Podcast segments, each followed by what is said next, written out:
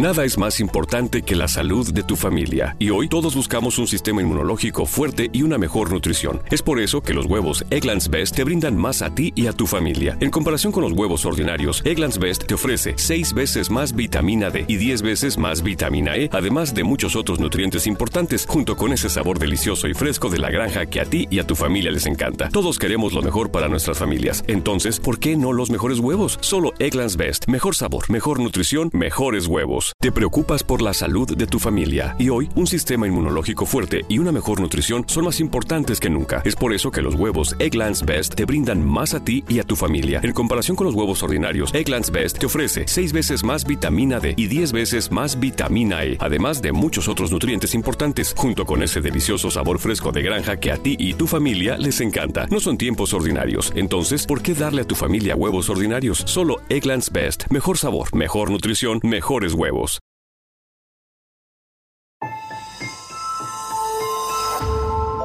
Durante años, se pensó que el Yeti vivía en los Himalayas. ¡Bienvenidos al Himalaya!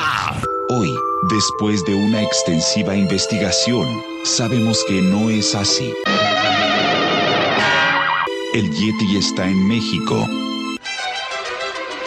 Y este es su espacio. Yo, check this out.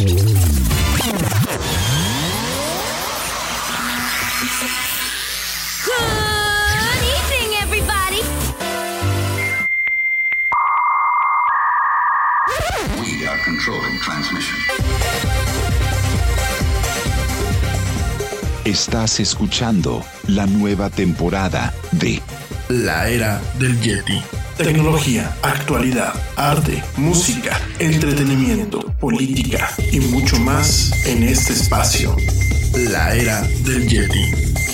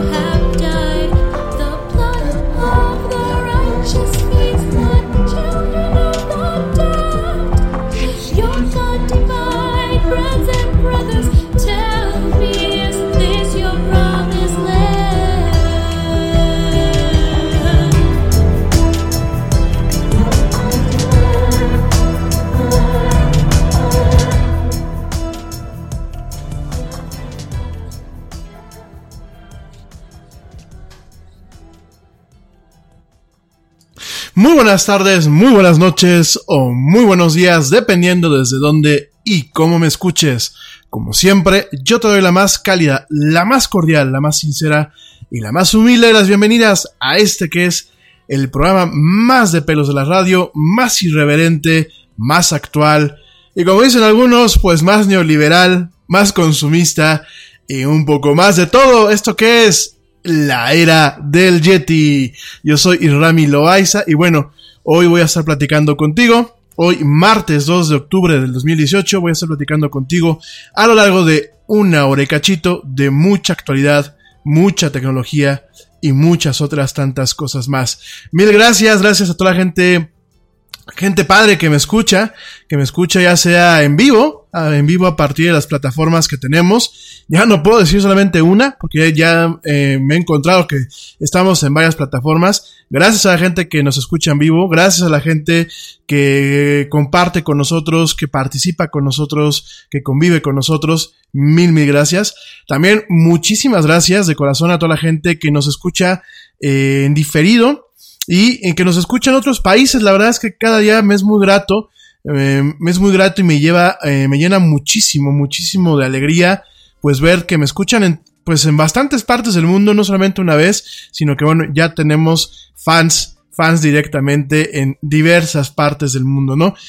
entre pues todos estos fans quiero de una vez también aprovechar y mandar agradecimientos y saludos principalmente, porque aparte después me dicen que no saludo. Este, directamente quiero mandar eh, saludos a la gente que me escucha, pues obviamente en España, en Suiza, en Suecia, que bueno, yo estoy impresionado por el número de personas que me escuchan allá, en los Estados Unidos, por supuesto, en Canadá, en Ecuador, en Costa Rica, en Argentina, en Colombia, en Chile, en Puerto Rico, Mil, mil gracias. Ciudades, pues obviamente gracias a la gente que escucha en León, en León, Guanajuato, México, gracias a mi familia de allá, a, mi familia los, los Martínez, Lubián, yo les mando un saludo y un, y un abrazo muy fuerte y un beso a quien les toque beso. También saludos a Santa Cruz de Tenerife, España, que nos escuchan ahí. Mil, mil gracias también. Saludos a gente en Tijuana, aquí mismo en México, en, en Querétaro, en San José, California, en Ashburn, eh, Virginia, obviamente en México, en Londres, Inglaterra, bueno, en todas partes, que de verdad me dan este privilegio de llegar a ustedes cada tarde de lunes a jueves en esto que es la hora, la era del Yeti, la hora y la era del Yeti. De verdad, mil gracias. Oigan, pues hoy de qué te voy a platicar. Hoy te voy a seguir platicando un poquito acerca de la historia de Android. Eh, no sé si lo recuerdes, pues ayer te estaba platicando eh, cómo surgió este sistema operativo, bajo qué premisas surge este sistema operativo y eh, te dije, bueno, pues un poco, un poco de la historia y un poco de, del contexto en el que surge Android, ¿no? Hoy te lo voy a, matizar una vez más, te voy a terminar de algunos detalles y vamos a puntualizar cuáles son los retos y oportunidades de este sistema Y por ejemplo, en un país como México, ¿de qué sirve hablar de Android en un país como México? Bueno, de hablar de Android más allá de los teléfonos que ya están disponibles en el mercado, más allá de que es una plataforma de computación móvil que nos permite, bueno, pues de alguna forma mantenernos en comunicación o nos permite bajar juegos, este, disfrutar de música, disfrutar de películas, creo que el principal valor de la plataforma Android, como te lo platicaré en unos minutos, es el potencial que puede dar en algún momento a fabricantes mexicanos, si es que llegas a ver fabricantes mexicanos, ahí te voy a platicar también de eso, sobre eh, teléfonos móviles, ¿no? Al momento de ser una plataforma que no, no tiene eh, mayores costos de implementación, creo que esto es un, eh, un valor agregado para aquellas empresas en México que, bueno, que, busquen en algún momento pues poner o plantearse eh, pues el tema de eh, un teléfono inteligente, ¿no? Ya hay una, déjame te lo adelanto, aunque te voy a platicar más, más adelante, ya hay una que se llama Zoom, que bueno, lanzó un teléfono que se llama Luxo, y bueno, ya te voy a platicar de él un poquito más tarde, ¿no? Pero creo que esto es un valor. Bueno, ya lo vamos a ver en unos momentos más. También te quiero platicar un poquito acerca de este evento este evento de Microsoft que hubo el día de hoy. Hoy se lanzaron, bueno, pues cinco cuestiones importantes en el tema de las plataformas Surface de esta empresa, además de, bueno, de una actualización de Windows. Eh, algunos de ustedes me dijeron, oye, pues ¿por qué nada más le das la cobertura que le diste a Apple y por qué no se diste a Microsoft, no? En primer lugar, por el horario. El horario, eh, mientras Apple lo hizo en la mañana, Microsoft prácticamente acaba de terminar su, su conferencia, no era compatible. Pero segundo, y van a decir a lo mejor, oye, qué ridículo es Yeti, pero pues es una forma de sentir mía. Yo creo que el problema que yo tengo con Microsoft hoy en día, por lo menos aquí en México, es la falta de cariño y de cuidado que le ha tenido al mercado mexicano. Yo creo que contrario a lo que mucha gente dice, nuestro país es un país sí con sus retos, pero que tiene eh, hoy en día tiene un potencial, tiene una clase media eh, poderosa en el sentido de que tiene la capacidad pues de eh, endeudarse, tiene la capacidad de pues hacer adquisiciones inclusive pues no tan de clase media. me ha tocado ver algunas personas que bueno pues la verdad traen cosas que yo digo wow, yo creo que muchas ni los ricos lo traen. Qué bueno, a mí me da mucho gusto. Pero creo que Microsoft en ese sentido ha descuidado el mercado. Mm, no quiero mal hablar porque yo no, soy la cabeza de los directivos de Microsoft ni de su gente de marketing, pero a mí me da la idea que a veces nos ven feo. Es un sentir mío, ¿eh?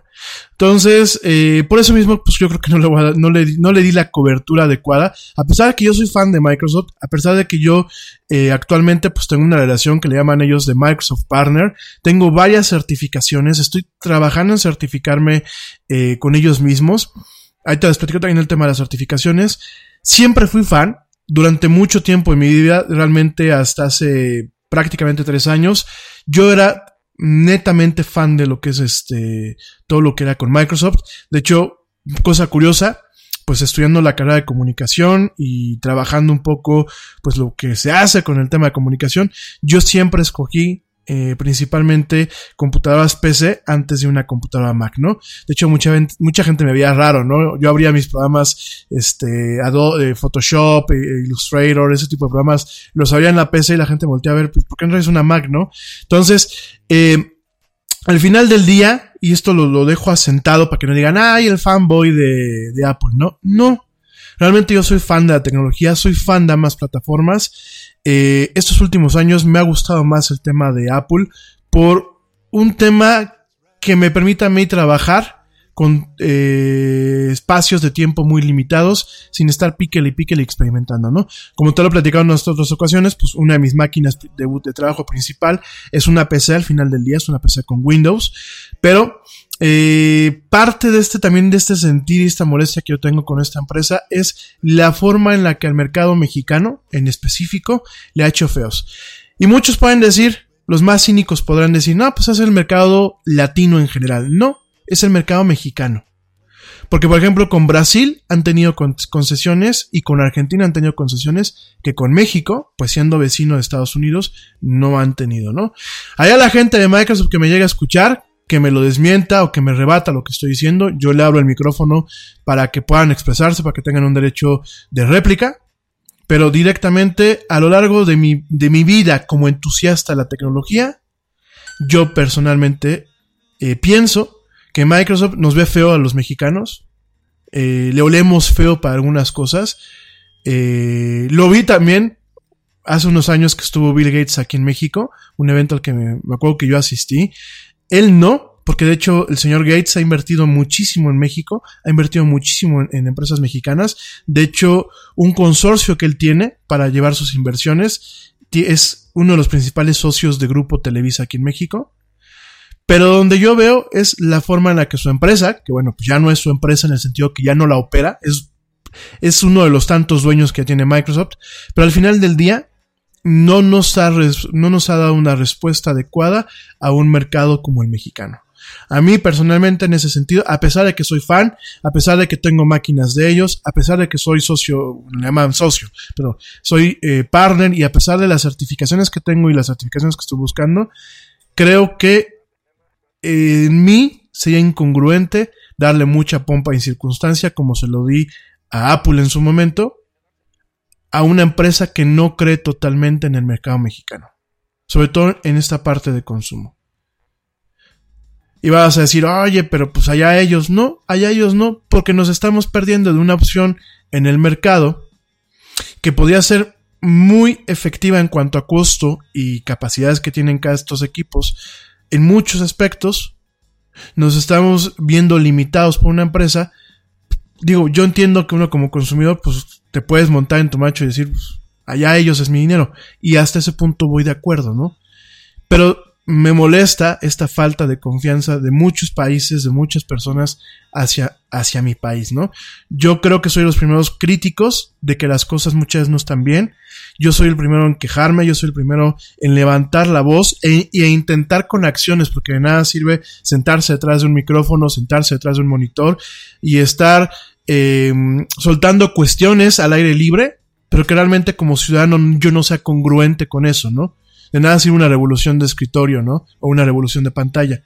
Creo que soy de las primeras personas que con acciones hasta donde yo puedo intento cambiar la realidad y demostrar que el país es lo que es o es lo que el potencial que tiene.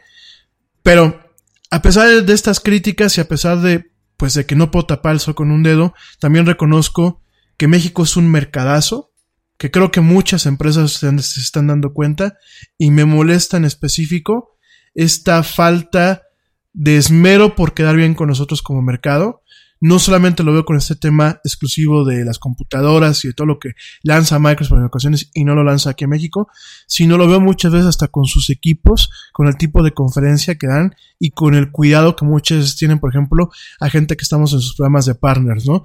Mientras que en otros países al partner lo intentan cuidar más con el tema de capacitación, con el tema de orientación, con el tema de los accesos a las cuestiones que se pueden vender. Yo ahorita te platico también un poquito acerca de eso, para que entiendas qué es esto de partner.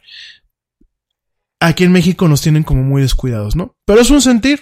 Si hay alguien de, de Microsoft que quiera venir a hablar y decir lo contrario, el micrófono está abierto para una cuestión de réplica, ¿no? Pero bueno, vamos a hablar un poquito acerca de eso. Vamos a hablar de una actualización de octubre para Windows 10 que sale hoy en día. Y este, y bueno, pues nada para tener eso, eso en, en cuenta, ¿no? Eh, principalmente, pues te voy a hablar de esos dos temas el día de hoy. Eh, antes de comenzar, antes de comenzar, pues ya sabes de lleno con el tema de, eh, pues el los temas principales del día de hoy.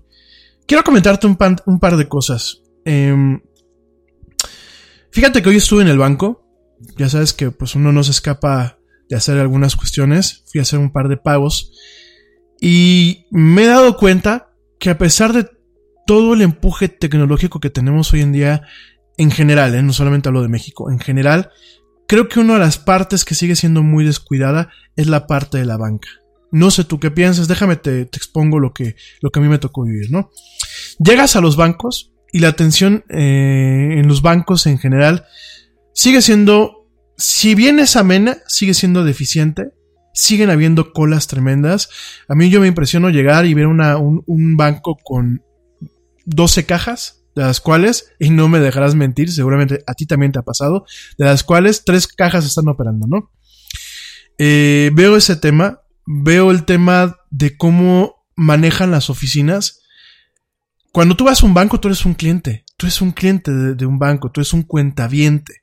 Y aunque tú no seas el cliente directo, o sea, tú no tengas cuenta, pero vas a hacer un depósito a un banco, a otra persona, no dejas de ser, pues, como una extensión del cliente, ¿no? Y no sé tú qué piensas, pero eso muchas veces llegas a un banco y son como oficinas públicas, o sea, como oficinas del gobierno, que ya se están cayendo las lámparas, este, luego no hay aire acondicionado, los sillones están todos dados al queso, están sucias las oficinas. Pero más allá de eso y que digas, oye Yeti, pues esto no es a quien corresponda, ¿no? Para la gente que nos escucha afuera, a quien corresponde es un programa de quejas muy popular aquí en México, ¿no? Oye Yeti, pues eso, tú no eres un, a quien corresponda, tú no eres un programa de quejas, ¿no? Do- a lo que quiero platicarles es, y haciendo una reflexión, yo creo que la tecnología como tal, el avance tecnológico, no ha logrado, no ha logrado compenetrar adecuadamente lo que es el tema del banco. Ya no me voy solamente a la banca electrónica. Me queda claro que ya todos los bancos tienen banca electrónica. Ya no me voy ni siquiera al tema de las apps. Me voy a dos partes estructurales. Uno, no existen los mecanismos todavía al 100% que me permitan a, a mí, cuentaviente, sin importar el nivel, hacer todas mis operaciones directamente a través de la banca electrónica o a través del tema de las apps. Siempre hay un detalle que te obliga, a- que te, que te obliga a ir al banco, ¿no? Siempre hay uno. Por ejemplo, nos pasa a nosotros aquí en, en- la empresa que tenemos que estar yendo al banco porque cuando hay que depositarle a un proveedor en dólares, directamente eh, tienes que hacer el depósito en ventanilla con un cheque, porque obviamente no puedes depositar este en billetes, ¿no? Tiene que ser un cheque. Y pues a mí eso es un, un- un tema que pues es una pérdida de tiempo, ¿no? O sea, mientras que en muchas empresas, cuando tú tienes cuenta en el mismo banco y tienes un, o sea, tú como empresa, porque obviamente aquí en México, para la gente que me escucha afuera, aquí en México no nos permiten tener cuentas en otras divisas. Desconozco por qué. Eh, dicen que es algo que viene desde antes de que yo este, tuviese uso de razón, de ahí por la época de los ochentas. Pero hasta la fecha, pues es una, una de las cosas que también yo creo que México está muy dormido. No nos permiten pues tener ahorros en- en- en otras divisas, ¿no? Entonces solamente las empresas, lo que son las personas morales, así se le conoce aquí en México, son las únicas que pueden tener cuentas en monedas extranjeras, principalmente dólares, ¿no? Entonces, cuando tú tienes, tú como empresa tienes tu cuenta dentro del mismo banco, la empresa a la que le vas a pagar tiene su cuenta, no hay ningún problema. Perdón, pero cuando es de, cuando es de otro banco, de, de un banco a otro banco, en, en moneda extranjera, en este caso en dólares, pues ¿qué pasa? Que tienes que ir directamente con tu cheque a depositar en la ventanilla, ¿no? Por ahí yo creo que tenemos un problema. Y lo creo que lo tenemos, es un problema grave. ¿Por qué es un problema grave? En primer lugar, por un tema de seguridad.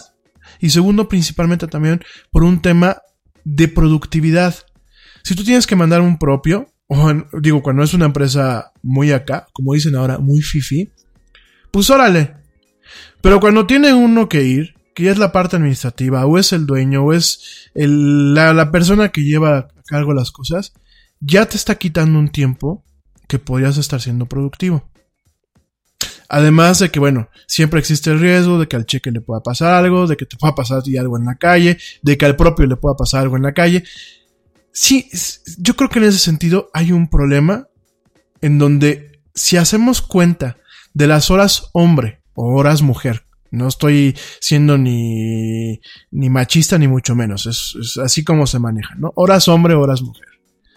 Si hacemos una cuenta de las horas hombre, horas mujer, que alguien pierde en el banco haciendo ese tipo de trámites, son horas que deja uno de producir. Entonces por ahí tenemos un problema. Segundo problema, eh, bueno, hay varios trámites también que requieren a fuerza que vayas al banco. Cuando yo creo, y me ha tocado verlo en otros países, se pueden eficientizar a partir de las plataformas que tienen en línea. Otra vez, no entiendo por qué no se hace una inversión adecuada. A mí que no nos digan que porque los mexicanos somos brutos para las computadoras, porque eso yo ya no me lo creo. ¿eh? A lo mejor hace 20 años, quizás. Y me estoy yendo a un espacio en donde hace 20 años ya habían programadores como el señor Manuel López Michelone, que es, un, es una eminencia en el tema eh, de la programación. y es una eminencia en el, en el campo científico.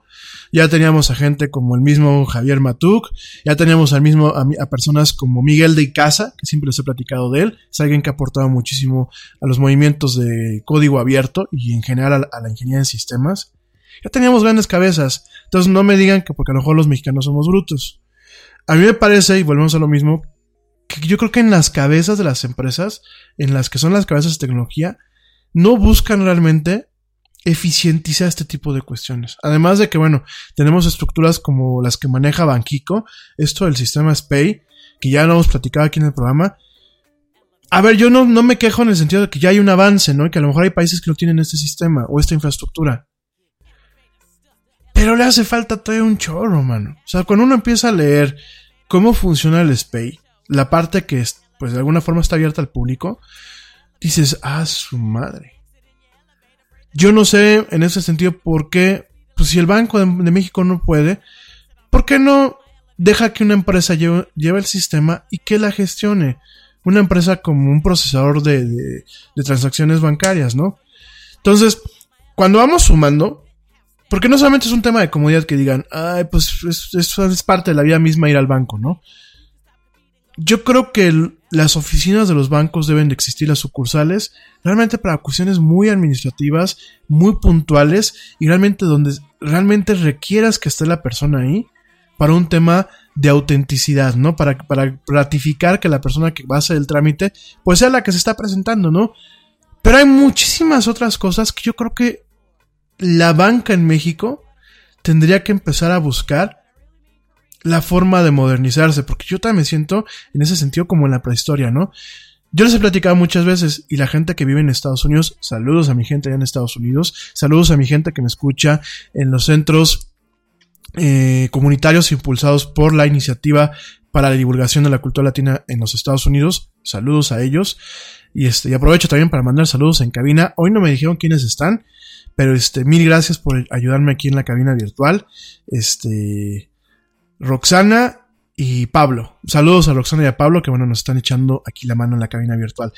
Este, a lo que voy es, la gente en Estados Unidos me deja de mentir. Los bancos tienen una infraestructura en donde yo, por ejemplo, puedo tener un programa de contabilidad personal y ya el sistema se encarga de conciliar cuentas, de, de estarme mandando notificaciones de cuál es mi saldo. Si yo gasto, el gasto se queda registrado.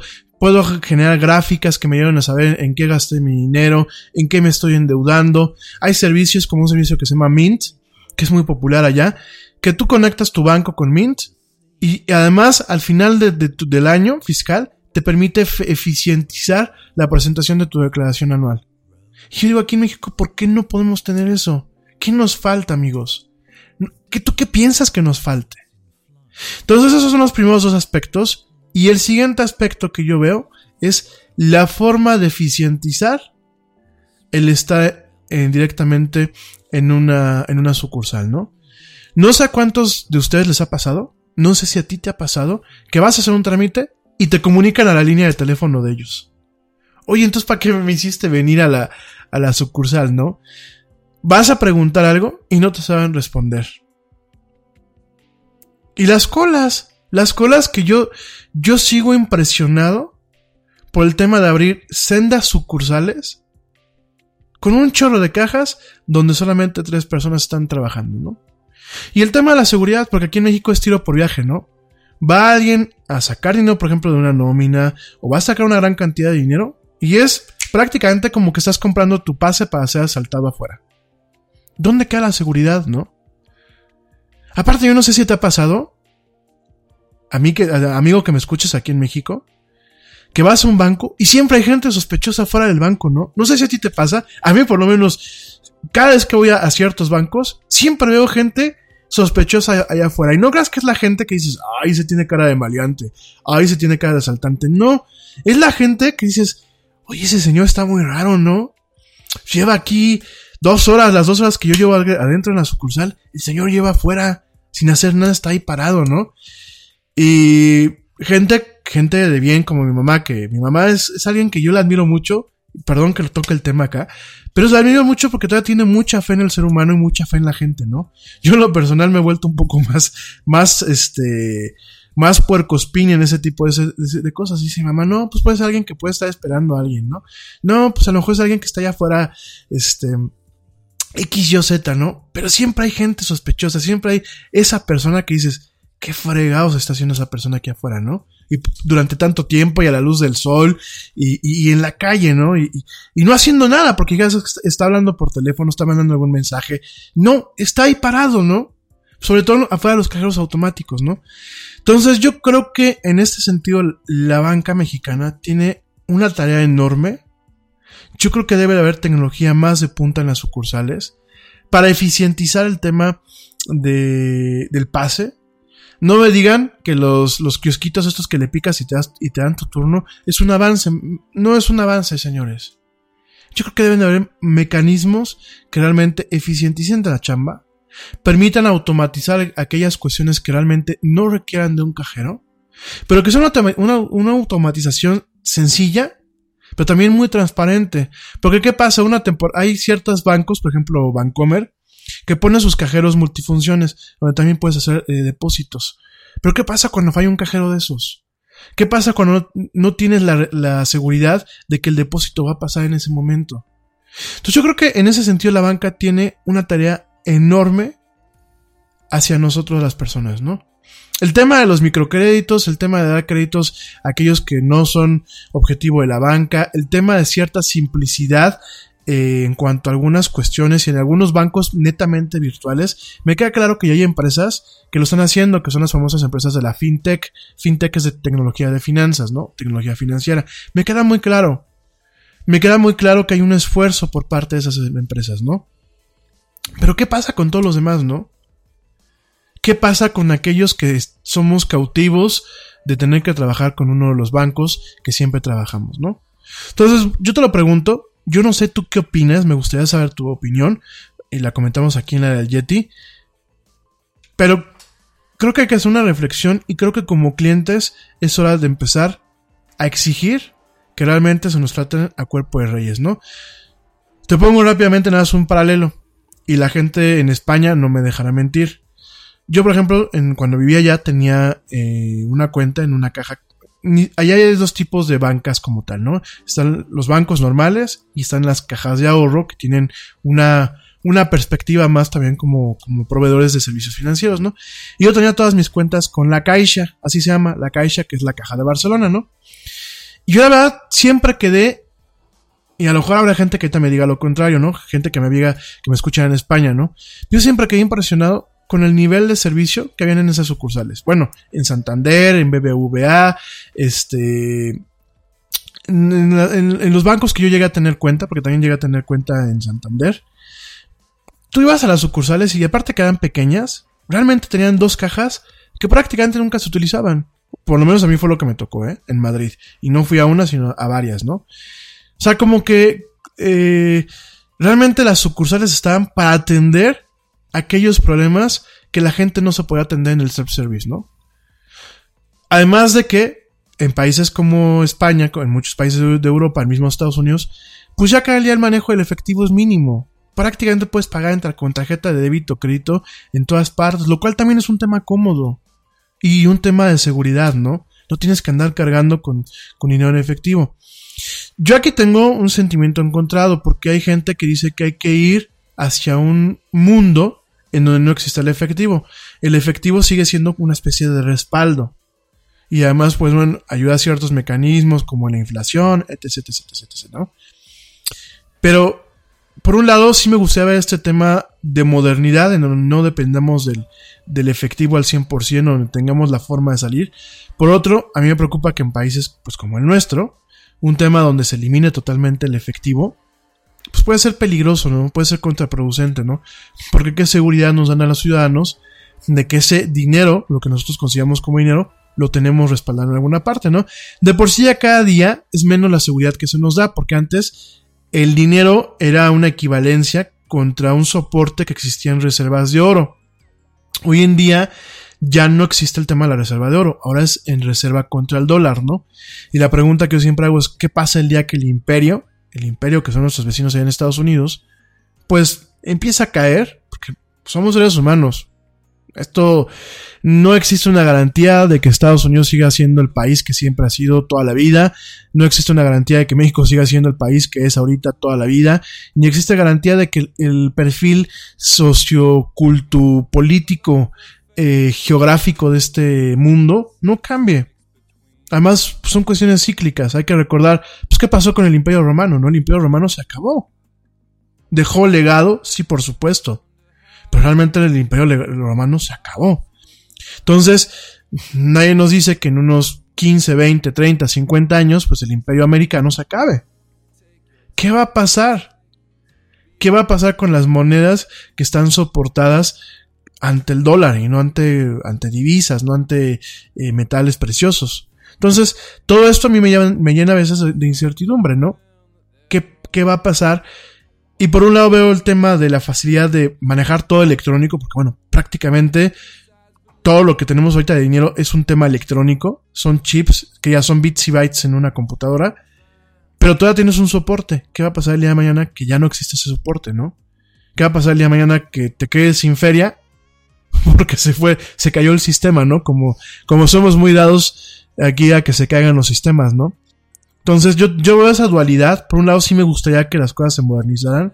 Por un lado sí me gustaría ver procesos que no solamente resulten en en cuestiones más cómodas, más seguras, sino que también permitan mantener un, nivel óptimo de productividad. Nada es más importante que la salud de tu familia, y hoy todos buscamos un sistema inmunológico fuerte y una mejor nutrición. Es por eso que los huevos Egglands Best te brindan más a ti y a tu familia. En comparación con los huevos ordinarios, Egglands Best te ofrece 6 veces más vitamina D y 10 veces más vitamina E, además de muchos otros nutrientes importantes, junto con ese sabor delicioso y fresco de la granja que a ti y a tu familia les encanta. Todos queremos lo mejor para nuestras familias. Entonces, ¿por qué no los mejores huevos? Solo Egglands Best. Mejor sabor, mejor nutrición, mejores huevos. Nada es más importante que la salud de tu familia. Y hoy todos buscamos un sistema inmunológico fuerte y una mejor nutrición. Es por eso que los huevos Egglands Best te brindan más a ti y a tu familia. En comparación con los huevos ordinarios, Egglands Best te ofrece 6 veces más vitamina D y 10 veces más vitamina E, además de muchos otros nutrientes importantes, junto con ese sabor delicioso y fresco de la granja que a ti y a tu familia les encanta. Todos queremos lo mejor para nuestras familias. Entonces, ¿por qué no los mejores huevos? Solo Egglands Best. Mejor sabor, mejor nutrición, mejores huevos. Que no perdamos el tiempo por ir al banco. Que no abramos pie al, ir al banco y me tardo una hora en la cola del banco y 45 minutos más en el café, ¿no? ¿Cuántos nosotros no, no, no lo hemos hecho?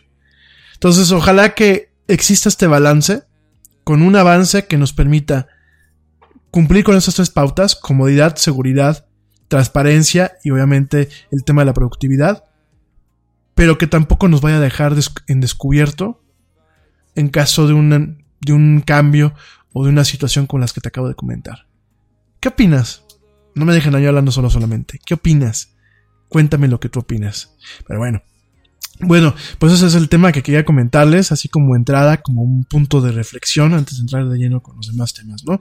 Solamente para que luego lo pienses, ¿no? Lo pienses, lo, lo, lo, lo evalúes y en su momento, bueno, pues eh, lo hagas válido, ¿no? Lo reclames, como cliente lo reclames, ¿no? Y la gente que me escucha, pues en las cabezas, en las cabezas que llevan todo esto, pues que realmente se pongan las pilas. ¿Mm? Bueno, oigan, pues eso es un tema, es una, una cuestión con la que yo quería, quería empezar. Eh, te voy a platicar un poquito, pues, de las cuestiones del día de hoy, de los temas que platicamos el día de hoy. Oigan, rápidamente nada más también, antes de seguirme de lleno. Ahorita mando saludos, ¿eh? porque ya veo que me están aquí mandando saludos. Denme chance, ahorita les mando saludos. Pero rápidamente, déjame te comento que mañana te voy a platicar, va a ser un programa especial sobre el, el tema de lo que es la propuesta del ranking social o el Buró de Crédito Social. Yo te lo platiqué hace un tiempo en un programa ya del, del Yeti, hace unos meses, eh, pero creo que no entré de lleno. Entonces mañana lo vamos a platicar un poco más de lleno. Te lo voy a volver a platicar para la gente que no lo escuchó ese día. Este, se lo voy a volver a platicar para que no lo estén buscando en el, archivo del Yeti, que ya veo que muchas personas este, no, luego no lo encuentran. Entonces lo voy a volver a platicar y sobre todo te voy a actualizar. Y vamos a poner un par de supuestos en donde qué pasaría en un país como, como México, qué pasaría en un país como Argentina, como Chile, si existiera una plataforma en donde tuviésemos este ranking social, este buró de crédito social. ¿Qué pasaría? Entonces mañana lo voy a platicar. Te quiero adelantar que hay un episodio, un episodio de eh, Black Mirror en Netflix. Black Mirror es esta serie que es un poco la dimensión desconocida, pero un tema futurista. Es una, una, una serie británica que se ha vuelto popular, sobre todo porque nos muestra una cara un tanto oscura de la tecnología. Yo soy, pues, como siempre te lo he dicho, soy tecnosexual, me encanta la tecnología. Eh, vivo, respiro y duermo con la tecnología. Pero creo que no puedo hacer voltear la vista solamente para ver lo bueno y no ver la parte negativa. Y aunque Black Mirror tiene este, este tinte fantasioso o este tinte especulativo, no hay que perderlo de vista porque justamente hay un episodio que se llama... eh, ay, no me acuerdo cómo se llama. Ya estoy como Mero Simpson, se me olvidó. Este te les digo el nombre, después del corte les digo el nombre. Pero está hay un episodio justamente que era del ranking social. Y el otro día mi amigo Rive decía, no, no jodas, ¿es en serio? Sí es en serio. Hay este tema del ranking social en este episodio. Véanlo. Si alguien quiere escuchar el programa de mañana, bueno, el programa de mañana en vivo, porque ya sé que muchos de ustedes me escuchan en Spotify o me están escuchando en otras plataformas. Pero principalmente si alguien lo quiere escuchar mañana en vivo o quiere tener un, margen de referencia para que les hablo del, del, ranking social y lo vean un poco más materializado, vean Black Mirror, es uno de los episodios de la tercera temporada. Véanlo. Y a lo que te digo que tengo que platicar de esta serie es que es una serie británica en ese contexto eh, que se está aventurando a pintarnos esta parte no tan positiva y que además de todo está anunciando lo que yo creo que puede ser una premisa en el aspecto de la televisión, está anunciando, y por eso también te quería comentarlo, está anunciando el primer episodio interactivo de esta serie. O sea, va a haber un episodio que se rumorea se lance antes de que termine el año, la tercera temporada, la cuarta temporada, perdónenme.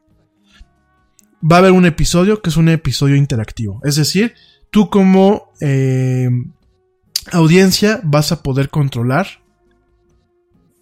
lo que pasa en, esa, en, ese episodio, ¿no? Eh, va a ser dentro de la temporada 5, perdón, dentro de la temporada 5. Es una serie que ha tenido muchísimo impacto. Y eh, Bloomberg, Bloomberg, este, este medio de noticias, comenta que, bueno, va a haber, va a haber un episodio que es como estos libros. No sé si tú te tocó ver cuando, cuando, estabas más chavo, así como un servidor, que había unos libros que se llamaban Escoge tu propia aventura, ¿no? Entonces tú los empezabas a leer y te decía, por ejemplo, había uno del espacio que a mí me encantaba. Si deseas volar a la Vía Láctea, vas a la página 54. Si deseas quedarte en tu nave tal y como estás, pasa a la página 21. Entonces, este tipo de crea tu propia aventura, que eran libros pues muy comunes, esto lo está recreando en este, en este contexto Netflix, con este tema de Black Mirror. Eh, parece ser que va a ser una prueba piloto para ver qué tal funciona y si funciona bien, muy seguramente habrán varias este, series de Netflix que tengan esta funcionalidad, ¿no? Que le piques al control remoto un botón y te lleve a otra parte y que realmente puedas ir manipulando lo que es el esfuerzo o lo que es la trama de estas series, ¿no? Eh, te recomiendo que veas la serie, si tú me vas a escuchar mañana en vivo, te recomiendo que veas este capítulo el día de hoy. Es un, un capítulo bastante interesante. Te voy a decir el nombre ahorita que regresemos del corte. Este, échale un ojo. Si lo vas a ver en diferido, ya si me vas a escuchar bien diferido por Spotify o alguna de estas este, cadenas, pues bueno, échale un ojo para que veas lo que ya está pasando en China y sobre lo que mañana vamos a estar platicando, ¿no? Pero bueno. Eh, oigan, me voy rapidísimo a un corte. Rapidísimo para poderles decir el nombre del episodio ahorita que regresemos. Eh, de antemano te recuerdo, ya también estamos, porque hay gente que me escucha en vivo y no lo sabe, estamos en Spotify. Sencillamente busca la del Yeti, si no, pica el enlace que viene directamente en nuestras páginas. Ya estamos en Spotify.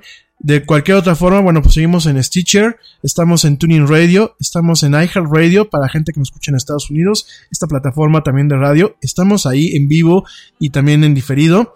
Eh, estamos también actualmente en la tienda de iTunes. Pueden bajar directamente todos los episodios del Yeti, el podcast, obviamente sin costo. También estamos en la Google Play. Estamos en la aplicación que se llama Spreaker. Yo les recomiendo, quieren platicar conmigo en un tema un poco más eh, instantáneo, porque yo sé que muchos de ustedes me siguen mandando mensajes a través de nuestras redes sociales. Pero luego se me dificulta un poquito. Lo que tengo abierto ahorita aquí en la consola, pues es directamente en la ventana de chat de la plataforma que usamos para transmitir. Quieren platicar conmigo directamente, píquenle ahí. Y bueno, podemos platicar aquí en vivo, ¿no? Para la gente que no me, no me alcanza a escuchar en vivo, les recuerdo, suscríbanse al podcast, porque obviamente eh, la ventaja de los servicios en diferidos que ustedes se, se suscriben y les manda la notificación de que ya está disponible el episodio para escuchar, la emisión para escuchar. Usualmente estamos subiendo, el otro día me preguntaba aquí eh, Verónica, eh, me estaba preguntando cuándo, poder, cuándo está ya listo el episodio. Afortunadamente con esta plataforma, los episodios ya para bajarlos en el podcast están disponibles muchas veces a los 15-20 minutos de que termina la emisión en vivo. A los 15-20 minutos ya está disponible en Spotify, ya está disponible en Stitcher, en Tuning Radio, ¿no? Entonces, para que lo descarguen, para que platiquen con nosotros, aquellos que nos gusta escuchar este programa en vivo, y bueno, para que pues no dejen de sintonizarnos, ¿no? Realmente, para que esto siga creciendo, compartan el programa si les gusta el programa, compártanlo, eh, denle like a la página, porque veo muchos que se ponen en contacto conmigo, pero no le han dado like a la página. Yo les prometo que casi no spameamos. De hecho, algunos de ustedes me han reclamado, oye, casi no subes contenidos. Son muy pocas las notas que subimos, son muchas las, muy poquitos los, los temas que le estamos dando ahorita manejo a la página en Facebook y a Twitter. Denle like, síganos. Lo que sí mandamos luego, luego es cuando el programa está en vivo, lo mandamos como notificación mandamos algunos comentarios. Ya dentro de pronto vamos a tener ya la página web, vamos a tener algunos artículos ahí. Pero este, si no, pues compártanlo. Queremos tener más audiencia, queremos que esto realmente se vuelva un debate, queremos tener una comunidad. Eh, ya tenemos también este grupo que se llama La Taberna del Yeti, en, directamente en Facebook. Aquellos que quieran que los agregues, un grupo para discutir, pues notas, eh, temas de actualidad, algunas noticias, todo con un tema pues de respeto, de cuidado, aquí no hay supresión a la libertad de expresión, aquí dejamos que la gente hable sin que se les vengan las hordas encima. Tenemos mucho cuidado en eso. Entonces avísenme a la gente que quiera sincronizarse, eh, que quiera conectarse a este grupo en Facebook. Por ahí, eh, les vuelvo ahorita que regresemos del corte, les vuelvo a repetir mi nombre de Gamer Tag en Xbox. Algunos de ustedes me han estado preguntando para que pues, también me agreguen. Tenemos por ahí un pequeño club que se llama la área del Yeti. Lo estamos empezando a juntar. Y bueno, para que realmente pues la área del Yeti, pues no solamente sea el Yeti, sino sea el Yeti y... ¿Qué, ya, ¿Qué les llamamos, no? pues sus demás Yetis, sus demás amigos Yetis, ¿no? Entonces, bueno, eh, no, no, te olvides que para entrar en contacto conmigo, facebook.com diagonal la era del Yeti, Twitter arroba el Yeti oficial, Instagram estamos como arroba la era del Yeti y ya nos puedes encontrar en YouTube buscándonos como la era del Yeti. Ya vuelvo, vamos a estar platicando de la historia de Android y del evento de Microsoft regresando en esto que es la era del Yeti hoy, martes 2 de octubre del 2018 no me tardo nada y no le cambies.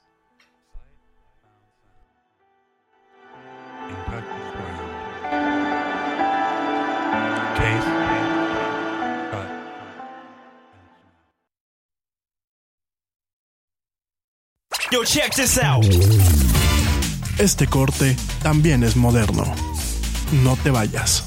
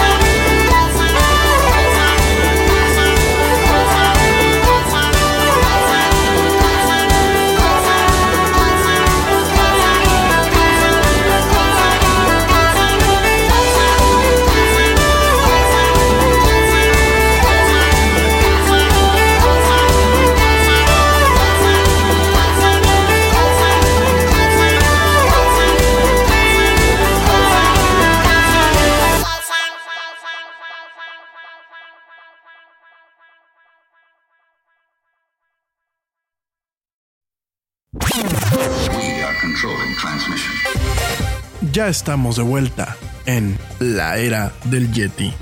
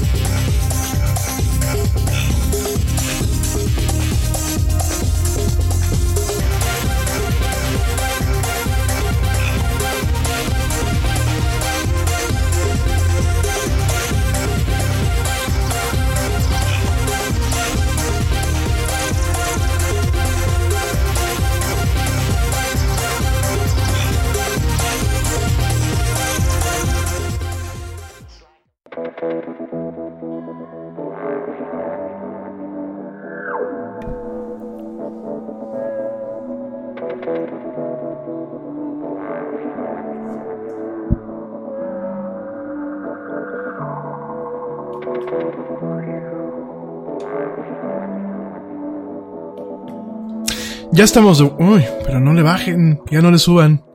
Perdón, perdón aquí con los, con los problemas técnicos. Bueno, ya estamos aquí de vuelta en esto que es la era del Yeti. Mil gracias a toda la gente que me da el gran privilegio de escucharme. Déjenme ahora sí mandar saludos, porque luego me dicen que no mando saludos. Y luego me dicen que mando muchos saludos, pero bueno, rapidísimo. Déjenme mando algunos saluditos. Eh, bueno, saludos a Jorge Car Tú trabajas duro por tu dinero. Con Metro by T-Mobile rinde más. Ahora no hay cargos al cambiarte. Disfruta el precio más bajo de Metro. Solo 25 dólares la línea por cuatro líneas. Además, llévate cuatro teléfonos gratis al cambiarte. Metro by T-Mobile. Conquista tu día. Todas las líneas pierden la promo si alguna se desconecta sin cargos de activación en teléfonos selectos. Límite uno por línea con cambio elegible. Excluye impuesto de venta. Oferta por tiempo limitado. Aplican restricciones. Visita metrobytmobile.com. Te preocupas por la salud de tu familia y hoy un sistema inmunológico fuerte y una mejor nutrición son más importantes que nunca. Es por eso que los huevos Egglands Best te brindan más a ti y a tu familia. En comparación con los huevos ordinarios, Egglands Best te ofrece 6 veces más vitamina D y 10 veces más vitamina E, además de muchos otros nutrientes importantes, junto con ese delicioso sabor fresco de granja que a ti y tu familia les encanta. No son tiempos ordinarios, entonces, ¿por qué darle a tu familia huevos ordinarios? Solo Egglands Best. Mejor sabor, mejor nutrición, mejores huevos. Carvajal, saludos a Ángel Pérez, a Antonio Cejudo, a Jorge León, saludos también a Rafa Cabrera, saludos a eh, Laura Martínez Maglioca, a Esmeralda Palacios, también saludos, espérenme tantito, espérenme tantito, saludos a Emily Stephenson, que nos escucha en Estados Unidos. Gracias, Emily. Espero que te guste el programa. Eh, saludos a eh, Cecilia Resendiz.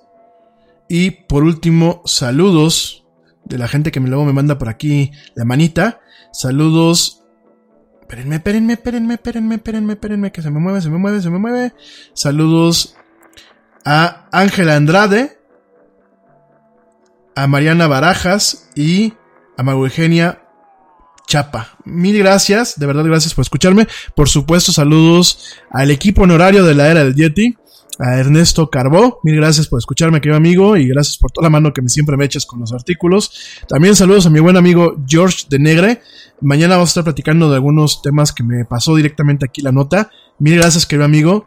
Gracias también a Dani Lubián. Gracias también a Daniela Arias, la buenísima amiga Dani Arias que ya está por aquí escuchándome, levantando la manita. Mil gracias, querida amiga. Gracias a Ale Dressler, a la desvelada que nos escucha desde Alemania. Mil gracias, querida Ale. Gracias también a Joe Shonesi, que ya me mandó un mensajito. Gracias, Joe, que nos escucha desde Londres, Inglaterra. Y bueno, de verdad, mil gracias a la gente que me hace, que, que me escucha. Gracias a Liz Flores, gracias a Dani Flores, Gracias, querido amigo. Este, Ernesto Carboya, me mandaste aquí mensajito. Mil, mil gracias. Gracias a Blanquita Chaya, a Nina Pantoja, a mi buen amigo Manu Torres. Bueno, en general, a Claudia Adri, por supuesto, mil, mil gracias. Saludos, mi querida Claudia Adri, hasta Vancouver, allá en Canadá. De verdad, mil, mil gracias. Bueno, oigan, eh, vamos a empezar rapidísimo. Sí, sí, sí, sí, sí, sí, pero, pero corriendo, corriendo, vamos a empezar con el tema de eh, lo que se anunció hoy directamente en este evento que hubo allá en Estados Unidos de lo que es la línea Surface de Microsoft, ¿no? Como te lo platiqué en su momentos, eh, Microsoft tiene una línea que se llama Surface, son computadoras que directamente Microsoft hace, eh, son computadoras que están especificadas a lo que ellos proponen. Y bueno, es una línea muy interesante porque buscan una convergencia entre lo que es la tablet o la, o la pantalla pura, ya no una tablet como el iPod, como, como el iPad, sino una, una, pantalla pura, ¿no? Una pantalla eh, de, para mostrar contenido, para producirlo, buscan esta convergencia directamente con eh, el tema de la computadora personal. Son las dos eh, convergencias que en este sentido, o los dos, los dos, las dos plataformas que está pues de alguna forma manejando Microsoft en esta línea Surface. Eh, la Surface, como a lo mejor la que te ha tocado aquí en México, que es una, una de las líneas que se maneja mal manejada, con cero publicidad y con dispositivos que no son los últimos, sino que son dispositivos viejos, son prácticamente una tablet que viene con un teclado pequeñísimo, delgadísimo, adicional, es como que, que aparte funciona como si fuera cubierta. Pero ¿cuál es la ventaja? Lo que yo en ocasiones te platico a ti que me escuchas, cuál es la ventaja y por qué yo en ocasiones toco mucho el tema de la Surface, ¿no? Porque a diferencia de una tablet, ya sea de Android o, por ejemplo, puede ser una, tableta de Samsung, en el caso de Android, o bien de directamente, pues, de eh, Apple con, con, el, con, el, con el iPad, eh, la diferencia es que las tabletas que maneja en ese sentido eh, Microsoft son son computadoras como tal. Me vas a decir, oye Yeti, pues las demás son computadoras. Permíteme te explico, ¿no? Eh, tanto la arquitectura que maneja una tableta de Apple como la arquitectura que maneja una tableta de este de Samsung, por ejemplo, de Motorola, Lenovo, etc. Estas tabletas que tienen Android, las arquitecturas son muy diferentes a lo que es una arquitectura de una computadora de escritorio normal, que puede ser una Mac o puede ser una PC. Para empezar, el tipo de procesador es diferente, mientras que en las computadoras personales se maneja un procesador que se llama, bueno, que se le conoce de familia X86, que todos prácticamente son Intel, tanto en Mac como en, como en PC normal. Eh, las tablets manejan una arquitectura que se llama ARM, que es una, una, arquitectura principalmente para teléfonos móviles, para dispositivos móviles como ellos, ¿no? Entonces, hay muchas aplicaciones que no están portadas, no están, no existen para esa plataforma y no se pueden pues directamente correr. Durante mucho tiempo ese fue un problema que tuvo el iPad. El iPad tenía aplicaciones y todavía hasta la fecha tiene un poquito ese problema. Tiene aplicaciones que, que realmente dirigen esa plataforma para un tema de consumo. Yo para qué uso un iPad? Pues para consumir video, eh, páginas web, eh, revistas, etc., ¿no? Quizás tú me vas a decir, pero también puede servir para pintar y, yo la uso para el Word, yo la uso para mandar correos. Sí, pero esos no los, temas de productividad en este tipo de, de, tablets no son el ciudadano de primera línea. no son el objetivo base. Por supuesto, en los últimos cinco años hemos visto un advenimiento de aplicaciones y de plataformas o de eh, estandarizaciones en torno a convertir estas tablets en un tema productivo, ¿no? Inclusive, bueno, pues hay que, hay que hacer notar que, pues en su momento, Apple con el iPad Pro y con el teclado que tiene el iPad Pro y con el tipo de, de, de, tableta, pues busca este tema de la productividad, busca de alguna forma eh, que tú puedas generar productividad, ser productivo, puedas hacer eh, cuestiones de trabajo, ya sea financiero, análisis, diseño gráfico, etc., directamente en la tableta. Me queda claro, me queda claro y lo, reconozco este valor. Sin embargo, hoy por hoy, la fuerza móvil de trabajo, el, el trabajo, por ejemplo, mm, visualización en AutoCAD, eh, trabajo serio en AutoCAD, eh, trabajo serio en hojas de cálculo, comunicación avanzada, cotizaciones avanzadas, todo ese tipo de cuestiones se sigue haciendo en, notebooks. La gente, principalmente en las oficinas, sigue cargando con una, no, con una laptop o con una notebook, más que con la tableta. La tableta a lo mejor sí cargan con ella y la utilizan en, en algunos contextos, pero realmente el grueso de su chamba lo siguen haciendo en, la notebook. Y por favor no me digan que no es cierto, porque así es. Una cosa es que a lo mejor te llegue el diseñador de interiores y te muestra algunas cuestiones directamente en la tableta, y otra cosa es que su chamba la haga en la tableta, porque no es así. Bueno, pues sí, porque ya me estaban por aquí levantando la ceja, y dije, no, ya se me van a adelantar, ¿no?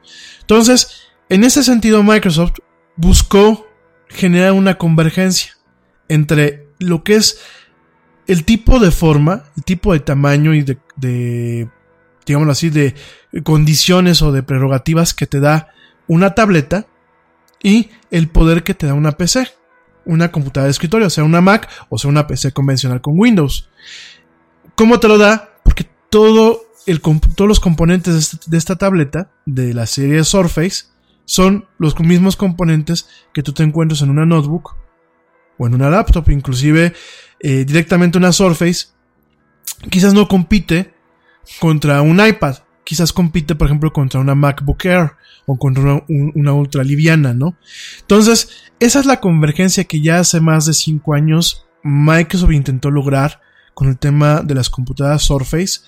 Es una máquina que en Estados Unidos tiene un nicho y un nicho que le ha permitido crecer la línea porque si no ya lo hubiesen descontinuado.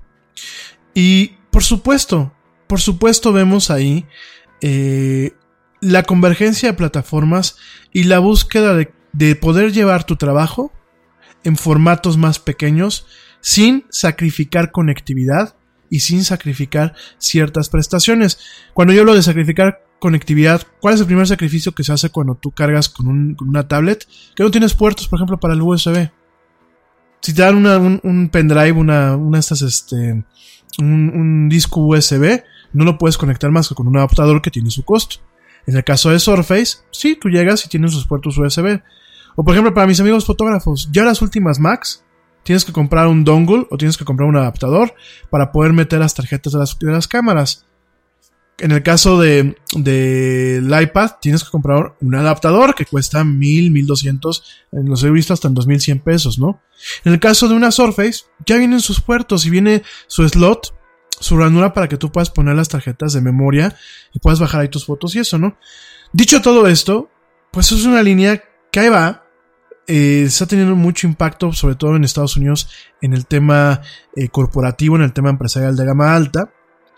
Aquí en México no ha sido ni implementado ni comercializado como se debe, pero bueno, ha llegado. Encuentras estas máquinas en ocasiones en el Best Buy, en, algunos Office Depot, en algunas de estas tiendas, y hoy pues lanzan eh, pues principalmente cinco cuestiones, ¿no? La primera pues son Surface Pro, lanzan la versión 6 de la Surface Pro, eh, obviamente que tiene Aparte de regresar al color negro, porque durante mucho tiempo tuvieron un color este plateado, como, digámoslo así, como el de las, el de, el de Mac, regresan al color negro, es un negro muy elegante, un negro eh, que no está hecho en aluminio, a diferencia de las máquinas de Apple, que todas son hechas en aluminio. En este caso, eh, Microsoft utiliza una aleación de magnesio, magnesio y mercurio al vapor, así se le conoce.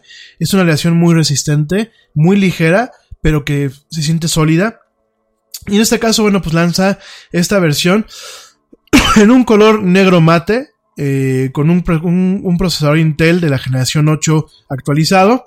Pesa eh, 1.7 libras y eh, de acuerdo a lo que presentó el día de hoy Microsoft, puede alcanzar hasta 13.5 horas de batería en uso normal en una misma carga, ¿no? Eh, en ese sentido, yo te digo, son máquinas muy, muy cómodas, muy a gusto. La Surface Pro 6, para la gente que nos escucha en Estados Unidos y en Canadá, va a tener un precio de 899 dólares. Por ahí empieza. Obviamente hay que sumar el costo del teclado y de la pluma, porque no te lo incluyen. Pero bueno, más o menos terminas comprando, con lo que te compras una Mac de bajo nivel, una Mac, una MacBook, no una MacBook, una MacBook Pro, sino una MacBook, MacBook normal, bleh, se me traba la lengua, una MacBook normal o una MacBook Air, con eso te alcanzas a comprar una maquinita de estas que suelen ser más poder, un poquito más poderosas que estas dos este, eh, modelos de MacBook, ¿no? En ese sentido, bueno, pues empiezan en 899 dólares. La segunda máquina que lanza de la línea Surface eh, Microsoft es la Surface Laptop 2. La Surface Laptop 2 son unas máquinas súper delgaditas, son incluso un poquito más delgadas que la MacBook Air. Muy, a mí me gusta mucho el diseño. Eh, tiene un monitor de 13.5 pulgadas. Obviamente están actualizándolos al procesador de octava generación de Intel. Y eh, de acuerdo a lo que platica Microsoft, tendrán un tiempo de vida de 14.5 horas de vida de batería en uso normal. Es decir, pues te duran todo el día, ¿no? Este, parte de estas máquinas, y en base a algunos comentarios que hemos escuchado aquí en México y en Estados Unidos, les gustan mucho las chavas, a las mujeres, a las señoras y a las chavas. ¿Por qué? Primero porque las pueden comprar en el color que ustedes gusten. Hay de diferentes colores muy elegantes, muy chic. Y además tienen, eh, cuando tú lo abres, el teclado no es, no es en, en magnesio, no es en un tema metálico. Tiene un acabado muy especial en una, en una tela que se llama alcántara, que es una tela que se mete en coches de lujo. Y eh, este acabado de la tela alcántara, pues a muchas muchachas les ha gustado porque pues les da un toque distintivo, ¿no? Esta máquina va a empezar en 999 dólares y eh, las, pre- las preórdenes empiezan el día de hoy, solamente en Estados Unidos, y empiezan a surtirse y empiezan a llegar estas máquinas el 16 de octubre, ¿no? Eso, bueno, pues es en, en cua- en cuanto a los portátiles, ¿no? Después lanza lo que es la Surface Studio 2. Fíjense que la Surface Studio 2 me parece que es una de las máquinas más interesantes de Microsoft y más interesantes en el tema de la computación personal. Creo que en Estados Unidos logró romper un poquito el nicho que tienen las iMacs. Eh, rompió hacer, logró hacer ahí un, hacer un huequito. ¿Por qué? Porque además de que tiene, pues como te lo diré, son máquinas que son eh, bajo un precio, son pues más rápidas o son más competitivas que la versión en ese mismo precio en la, en la versión de Mac, con las iMacs. Obviamente son con monitores de 27 pulgadas de 27 y de 28. En este caso, mientras que las eh, iMacs, el monitor más grande es de 27, aquí es de 28 pulgadas. Eh, los interiores, lo que es todo el procesamiento, sobre todo en el tema de la tarjeta de procesamiento de gráficos, es mucho más rápida que el de la iMac, que pues digámoslo así, la, la- el iMac de punta dentro de la línea normal, porque está el, iMac Pro, que bueno, eso es, otro monstruo aparte, ¿no? El iMac Pro, para la gente que me está escuchando y que no sepa, el iMac Pro es eh, una línea de, gama alta de, Apple en cuanto a las iMacs, pero que prácticamente la máquina más barata empieza en- aquí en México, cuesta lo mismo que un coche económico. Con eso te digo todo, ¿eh? Entonces, o el enganche para un coche económico. Nada más para que lo tomes en cuenta. Entonces, este, de ahí vienen iMacs eh, de, de, la, de la gama normal. Hay, una, hay un tope en esa, en esa gama que es la, el iMac 5K. De, la pantalla es de 5K, de ultra, super ultra alta definición, para hacerlo en términos sencillos. eh, de 27 pulgadas el monitor. Son máquinas muy bonitas, son máquinas muy rápidas. Yo tengo aquí ese, ese modelo, pero también es muy costoso. Entonces, ¿en qué sentido lo que yo les platico en el, en el caso de la Surface Studio? Además de que el monitor es más grande y además de que tiene pues tarjetas de video y tiene eh, procesamiento un poco más ágil que el que tiene, por ejemplo, esta, máquina, que es la línea, el tope de, tope de línea. Lo padre de la Surface Studio es que es convertible. Entonces tiene una base que aparte es muy estética y muy pequeña y tiene los brazos este como si fueran eh, neumáticos. Entonces tú quieres, yo por ejemplo vamos a pensar que me gusta, pues yo por ejemplo a veces hago diseño, ¿no? Y quiero convertirlo en tableta, bajo el display y solo una tableta. Una tableta digital de 28 pulgadas. Ojo, Viene con su pluma, viene con este, con un, eh, bueno, va a ser compatible con un dial, con un, con una especie como de perilla. Yo he visto las demostraciones para trabajar en Photoshop, es una chulada esa máquina. Para editar video también es una chulada y para editar audio, como lo que yo hago ahorita, también es una chulada. Eh, va a incluir el soporte para Xbox Wireless, que significa que tú llegas con tu control de Xbox y lo conectas directamente sin necesidad de adaptadores y cables. Lo conectas como si fuera un Xbox, ¿no? Y obviamente eso tiene cierta... Eh, pues cierto aviso cierta eh, notificación de que va a poder correr ciertas aplicaciones demandantes en el tema de los videojuegos, ¿no? Estamos viendo una máquina all-in-one. Cuando hablamos de una máquina all-in-one es que todo está incluido en el monitor. Es una sola pieza, no tienes que estar haciendo conexiones ni nada. Eh, Estamos viendo una máquina all-in-one, lo suficientemente poderosa para correr ciertos juegos de Xbox, para poderlo tú, comprar un control, para manejar ciertas cuestiones de productividad de alto nivel. También es compatible con Oculus. La primera Surface Studio que salió ya viene compatible con HTC Vive y Oculus. ¿Qué es esto? Son, son máquinas que son de alguna forma certificadas para los sistemas de realidad virtual. En el caso de la iMac, solamente es compatible con el HTC Vive y la versión tope, la más costosa eh, de, las IMAX, ¿no? Entonces, este, nada más para que lo contemples, ¿no? Y lo contemples para la gente que vive en Estados Unidos, que pues allá sí hay estas máquinas, pues que sepan que sí, las IMAX son muy bonitas, pero que hay otras, otras alternativas. Nada es más importante que la salud de tu familia y hoy todos buscamos un sistema inmunológico fuerte y una mejor nutrición. Es por eso que los huevos Egglands Best te brindan más a ti y a tu familia. En comparación con los huevos ordinarios, Egglands Best te ofrece 6 veces más vitamina D y 10 veces más vitamina E, además de muchos otros nutrientes importantes, junto con ese sabor delicioso y fresco de la granja que a ti y a tu familia les encanta. Todos queremos lo mejor para nuestras familias. Entonces, ¿por qué no los mejores huevos? Solo Egglands Best Mejor sabor, mejor nutrición, mejores huevos. Te preocupas por la salud de tu familia y hoy un sistema inmunológico fuerte y una mejor nutrición son más importantes que nunca. Es por eso que los huevos Egglands Best te brindan más a ti y a tu familia. En comparación con los huevos ordinarios, Egglands Best te ofrece 6 veces más vitamina D y 10 veces más vitamina E, además de muchos otros nutrientes importantes, junto con ese delicioso sabor fresco de granja que a ti y tu familia les encanta. No son tiempos ordinarios, entonces, ¿por qué darle a tu familia huevos ordinarios? Solo Egglands Best mejor sabor, mejor nutrición, mejores huevos. En el campo de la PC, que también pueden ser muy rentables, muy plausibles y muy prácticas de trabajar, ¿no? Y que son, pues digámoslo así, más multiusos que inclusive la versión de Apple. No porque Apple sea mala, sino por el manejo que le han dado a sus dispositivos, ¿no? Esta máquina, bueno, pues cuando salga al mercado, eh, sale ya el 16 de octubre, a pesar de que ya se pueden empezar a hacer eh, pues las preórdenes el día de hoy. Esta máquina va a, va a empezar su costo en 3.500 dólares. Eh, al tipo de cambio de México, pues son 7.000, 70 mil pesos, ¿no? Que bueno, pues este. más o menos es lo que te viene costando un iMac de alto nivel. Entonces, este, es una máquina muy competente. Si es costosa, pero es una máquina muy competente y te incluye el teclado, el mouse y la pluma. Y en el caso de la gente que lo quiera configurar, se puede configurar en línea en la tienda de Microsoft, ¿no?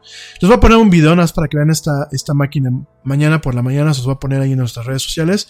A mí me gusta mucho, si yo tuviese la oportunidad y tuviese obviamente el dinero, pues me compraba una máquina de estas, ¿no? Además del iMac, ¿no? Me gusta mucho trabajar en Mac, de hecho, ya tengo mis flujos de trabajo montados en Mac y la parte profesional, eh, em, no solamente la parte cómoda, sino el trabajo un poco más de lleno, lo sigo teniendo en Mac. Hay algunas eh, cuestiones que manejo con la terminal y con algunos scripts que yo diseñé.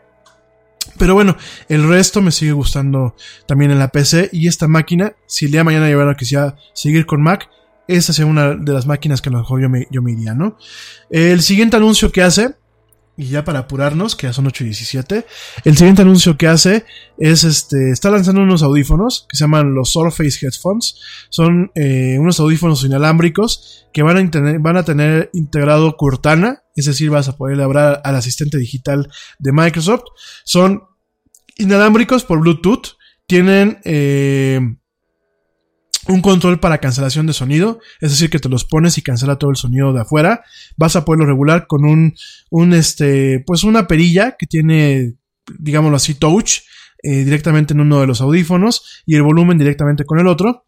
Tiene eh, pausa automática, de que cuando te quitas los audífonos se pausan, igual que los, que los, este, eh, AirPods de, AirPods de, ¿cómo se llama? De Apple. Pues son, esos son audífonos tipo casco, tipo orejera, que dice mi mamá. Pesan 0.64 eh, libras. Tienen una batería de, de, hasta 15 horas y vienen en un color gris, ¿no? Se cargan en dos horas y pues son audífonos cariñosos, ¿no?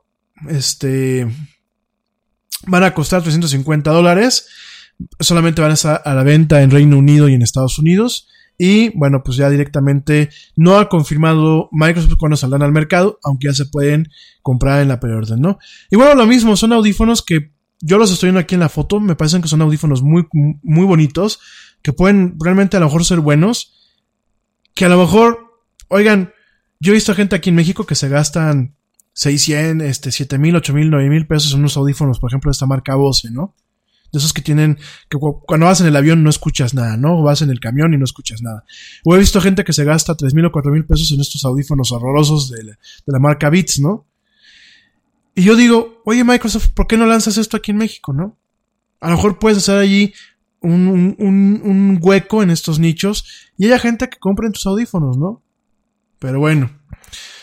Más allá de eso, me parece que son costosos. Independientemente de eso, habrá que escucharlos, habrá que verlos, habrá que ver los reviews, los análisis que se hagan, pero de entrada me parecen costosos y de verdad me parece muy mala la idea que solamente se lancen en Estados Unidos y en Reino Unido, ¿no? Y el siguiente punto que se lanza ya para ir acabando es un paquete que se llama Surface, Surface All Access. Surface All Access, al igual que Xbox que te platiqué hace unas semanas, es un paquete que financia la máquina y que además te incluye garantía extendida te incluye eh, ciertos accesorios en el paquete y te incluye además una membresía de Office 365 durante un tiempo. O sea, digámoslo así, es como una especie de arrendamiento, pero no es un arrendamiento porque al final te quedas tú con la máquina y con, con todo el equipo, ¿no? Aquí más que nada, pues es un tema de financiamiento. En Estados Unidos, dependiendo de la máquina, va a empezar en un paquete de 25 dólares al mes durante dos años. Fíjate, son 500 pesos y ya te incluyen ciertas cuestiones. Ya te incluye la membresía al Office. ¿Qué significa la membresía al Office? Te incluye un terabyte de espacio en el OneDrive.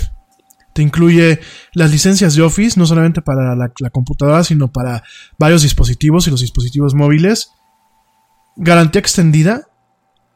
Y la máquina por 25 dólares al mes. Obviamente va a variar, ¿no? Pero estoy viendo aquí que el, el paquete más caro, con la máquina más cara, va a costar cerca de 90 dólares al mes, que son 1800 pesos. Por un maquinón, hoy está tremendo, qué bueno que lo está lanzando esto. Yo creo que en mercados como el mexicano, pues nos cae muy bien que directamente el financiamiento te lo dé Microsoft y directamente te incluya la, la garantía extendida, este, todo este tipo de cuestiones.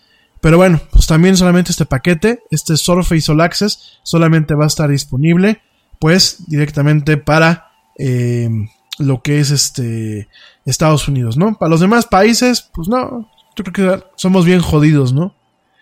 Este, me parece que Microsoft en ese sentido le da mucho por su lado a, al gobierno que entra aquí en México, ¿no? Decir que el país está en bancarrota. Por eso nos ven feo. Pero bueno, el último anuncio que se lanza el día de hoy es que este se lanza una actualización que se llama la actualización de octubre de 2018. Eh, va a permitir que, por ejemplo, tú tengas un clipboard, que es eso del clipboard, que cuando tú copias y pegas, si tú tienes dos computadoras con Windows, tú puedas copiar en una máquina y pegues en la otra, ¿no? Esto ya existe en Mac, pero está llegando a Windows. También vas a poder copiar contenido desde un teléfono Android a una máquina Windows y viceversa. Por el momento no está disponible para Apple. Eh, va a tener también un poco más de eh, seguridad. Va a poder, eh, vas a poder tener Por ejemplo, tú empiezas a navegar en tu teléfono, eh, ya sea Android o iPhone, vas a poder navegar eh, en algunas aplicaciones también como Chrome. Cierras, cierras lo que estás haciendo en tu teléfono y cuando abres tu computadora de forma automática, en lo que le llaman el timeline, que es un modo en donde te aparece todo lo que has hecho por días en tu máquina, vas a poder ver que, por ejemplo, vas a ver la página en la que estabas navegando en Chrome y la vas a poder abrir en Windows, pero lo que tú habías estado navegando, por ejemplo, en tu, en tu teléfono, ¿no? vas a poder también sin- sincronizar fotos rápidamente que hayas tomado en un teléfono con Android y enviar y recibir mensajes de texto normal desde una máquina con Windows a tu teléfono que tenga Android, ¿no? Eh, realmente estamos viendo aquí una incorporación, una integración entre tecnologías.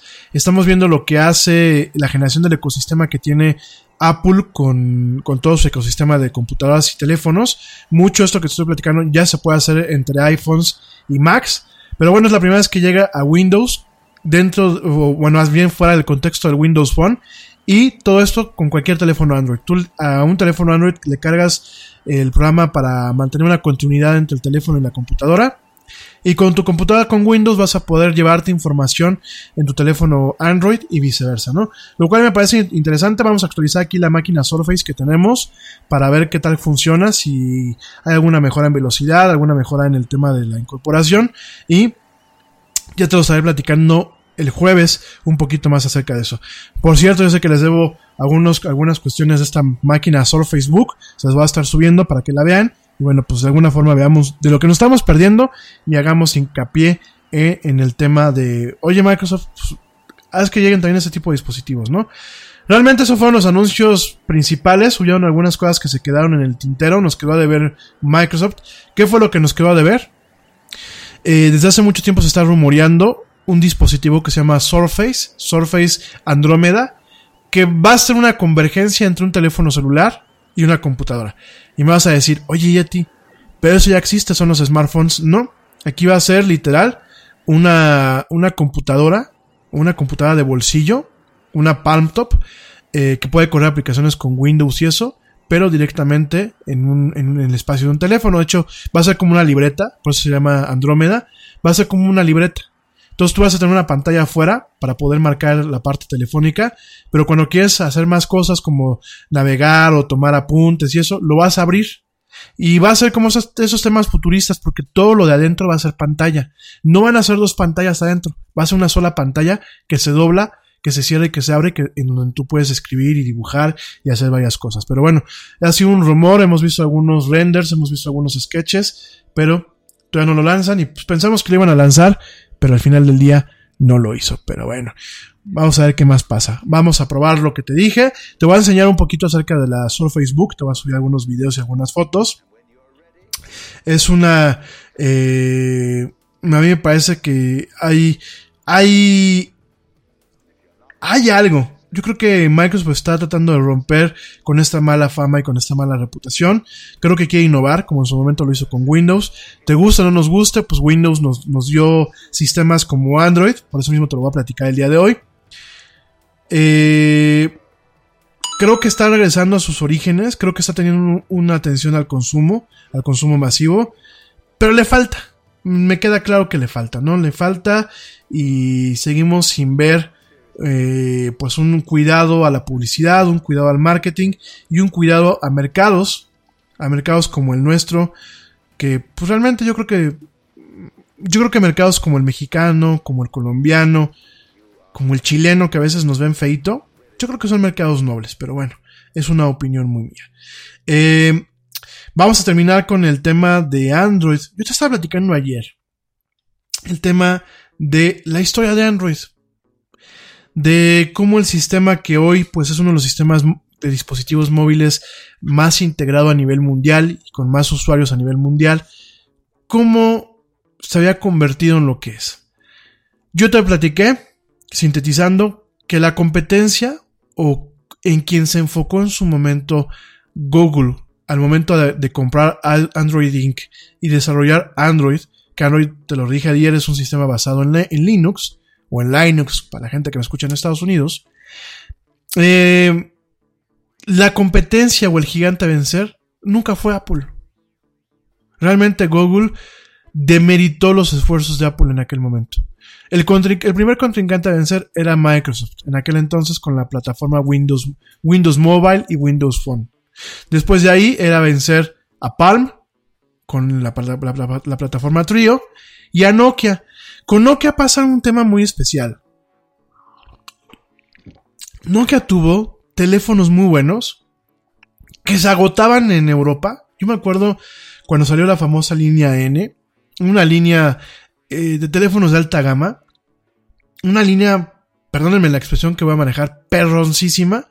Yo creo que en ese sentido eh, Nokia planteó lo que, lo que podemos esperar de un iPhone. Yo creo que le dejó en ese sentido, digámoslo así, pues un plano para que Apple desarrollara lo que hoy es el iPhone como tal y, mismo Android desarrollara su ecosistema. Y la línea de, las, de la N-Series era perroncísima, ¿eh? Era una línea de teléfonos que aparte eran sumamente innovadores. Habían unos teléfonos que se convertían en cámara de video. Habían unos teléfonos que en aquel entonces, estoy hablando de, de la, primera década, la primera década del año 2000, ya tomaban video en alta definición. Eran teléfonos que en Europa tenían incorporado un estándar de televisión digital, de tal forma que tú podías ver la televisión en tu teléfono, no en streaming ni a través de datos, televisión como tal. Eh, había unos que eran como Transformers. Yo no sé si a ti te tocaron. Hay unos que los abrías, que eran como teléfonos así de estos que les llaman clamshell, que son como, como sándwich, pues, que lo abres, ¿no? Que a mí ese, ese, ese tipo de formato me ha encantado. El día que Samsung saque aquí en México un teléfono que se abre, que se cierra, que se abre y que se cierre, yo lo vuelvo a comprar porque a mí ese, ese tipo de teléfonos me gustan. De hecho, de Nokia tuve muchos teléfonos de esos. Y me gustaba mucho este formato, ¿no? Y tenía unos teléfonos que eran Transformers, porque tú los doblabas de una forma, los girabas, los doblabas y se volvían el teléfono Candy Bar, como el que tenemos actualmente, como el iPhone, ¿no? Con la pantalla por el medio. Ya eran pantallas táctiles, ¿no? Entonces tenías tu pantalla táctil con, con doblado de una forma, ¿no? Lo doblabas de una forma más y tenías el teclado, el teclado numérico. Lo volteabas y te quedaba un teclado eh, alfanumérico, ¿no? Para también escribir caracteres y todo. Y lo volteabas de una forma y quedaba la pantalla hacia un costado como si fuera la, la, pantalla en horizontal de una cámara de video. Y parte del cuerpo quedaba apuntando hacia una cámara que era giratoria. Y te quedaba como una camarita de video, o sea, como esas cámaras que luego venden en, no las camaritas que hoy ya todo el mundo conocemos, sino las cámaras como las de Sony y esas que tenían su pantalla y tú las agarrabas como si fueran con un mango. Así quedaban. Eran unas plataformas tremendas, ¿eh? De hecho, yo, yo en algún momento quiero, cuando tenga dinero, comprarme en, el, en eBay esos modelos viejos, porque me parece que son modelos de colección. En la serie Communicator, no sé si ustedes se acuerdan, hay esos teléfonos Communicator que de hecho los se popularizaron mucho en, en esta película ya vieja que se llamaba El, el, el Santo, que eran teléfonos normales Nokia, pero que los abrías y eran como unas pequeñas computadoras con fax, con ese tipo de cosas.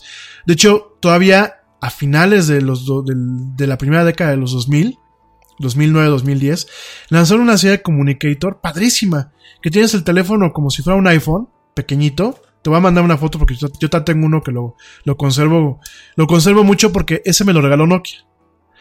Ustedes a veces me preguntan, oye, ¿y el Yeti cómo le haces para tener tantos juguetes? Pues no tengo los que yo quisiera. Me, hace falta dinero para tener los que yo quisiera. Pero en su momento muchas empresas me los han mandado, ¿no? Y hace ya muchos años yo, yo tuve un convenio con Nokia donde me regalaron cuatro teléfonos en el, durante el convenio que tuve, me regalaron cuatro teléfonos. Un E70, un E71, el E9, que es este comunicador, este que fue de los últimos teléfonos que sacó Nokia independiente, y un Lumia, cuando recién que estuvo la, la unión con Microsoft, recién anunciada, ¿no? Y este teléfono está muy padre porque es un, es un, está hecho totalmente en aluminio todo, háganse cuenta que es un iPhone pequeño, obviamente con una pantalla touch, con una pantalla touch OLED, ¿Qué es esto de OLED? Con el tipo de pantalla que están manejando los, los últimos teléfonos de, de, Apple. Pero que tú lo, jalabas la pantalla hacia un lado y se escondía bajo un teclado. Y te quedaba con una, una pequeña computadorcita. Literal con un teclado muy cómodo. Tenía para conectarlo a la televisión para poder dar, dar presentaciones. De hecho, parte del convenio, tú podías correr PowerPoint Mobile en ese teléfono. Tenía algo que se le conoce como USB Go, que con un pequeño adaptador, tú conectabas ese adaptador que venía incluido en la caja y le conectabas un pendrive o le conectabas una memoria USB o cualquier otra cosa USB y automáticamente lo cargaba y podías bajar de ahí documentos, etc. ¿no? Era un teléfono que era una pequeña oficina y tenía una muy buena cámara para tomar video y para tomar este video en alta definición y cámaras, creo que la cámara era de 12 megapíxeles. Tenía cosas muy buenas. Entonces, regresando al tema de Android, eh, eh, Google buscaba competir contra ellos. No buscaba competir contra Apple, ¿no? Te platiqué, bueno, pues de quiénes eran los creadores, te platiqué de, pues un poquito lo que era la prehistoria, ¿no? Te platiqué inclusive eh, de Andy Rubin, que bueno, Andy Rubin trabajó en una empresa que se llamaba Danger, que Danger en su momento en Estados Unidos hizo un, hizo un aparato que se llamaba Sidekick, que el Sidekick en finales de los 90, mediados de los 2000, era un aparato súper popular, era como un BlackBerry, pero era súper popular sobre todo entre los chavos. ¿Por qué? Porque una pequeña computadorcita tú abrías, tenía una pequeña touchscreen, medio pedorrona, en algunos modelos, los más viejitos tenían como, un, como una perilla nada más para seleccionar algunas cosas, pero tú lo abrías y tenía un teclado. Y los chavos les gustaba escribir y mandarse mensajes, tenía un servicio de mensajería instantánea. De hecho, tuvo una versión del AIM, que es este servicio que tenía American Online, de mensajes, como el tipo ICQ y eso, y por ahí se mandaron un chorro de mensajes, ¿no?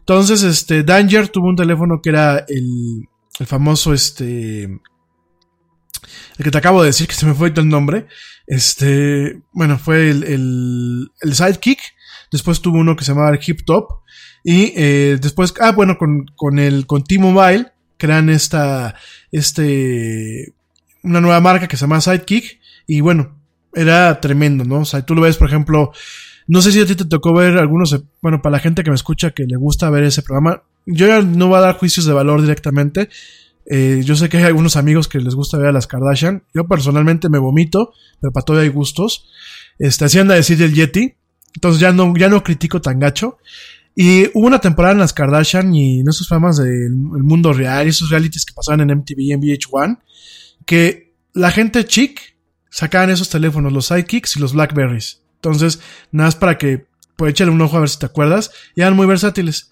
Entonces, este, se sale Andrew Rubin, crea en su momento Android Incorporated, eh, los creadores de, de Google lo compran, viene esta, este tema donde se anuncia Android, viene esta junta en donde Steve Jobs en, en Chile y le mienta la madre a Eric Schmidt, que Eric Schmidt fue, fue presidente de, de Google y fue también eh, parte del consejo directivo de Apple. Hubo demandas inclusive por ahí. Eh, Steve Jobs se le, hay una, en su biografía y la gente que lo conoce, hay un, hay una parte donde dice que en esa junta dijo que iban a atacar de forma termonuclear a Google y que lo quería ver directamente Apple en la calle, ¿no? De hecho, déjame te pongo en perspectiva. Parte de las demandas que en su momento tuvo eh, Apple contra Samsung.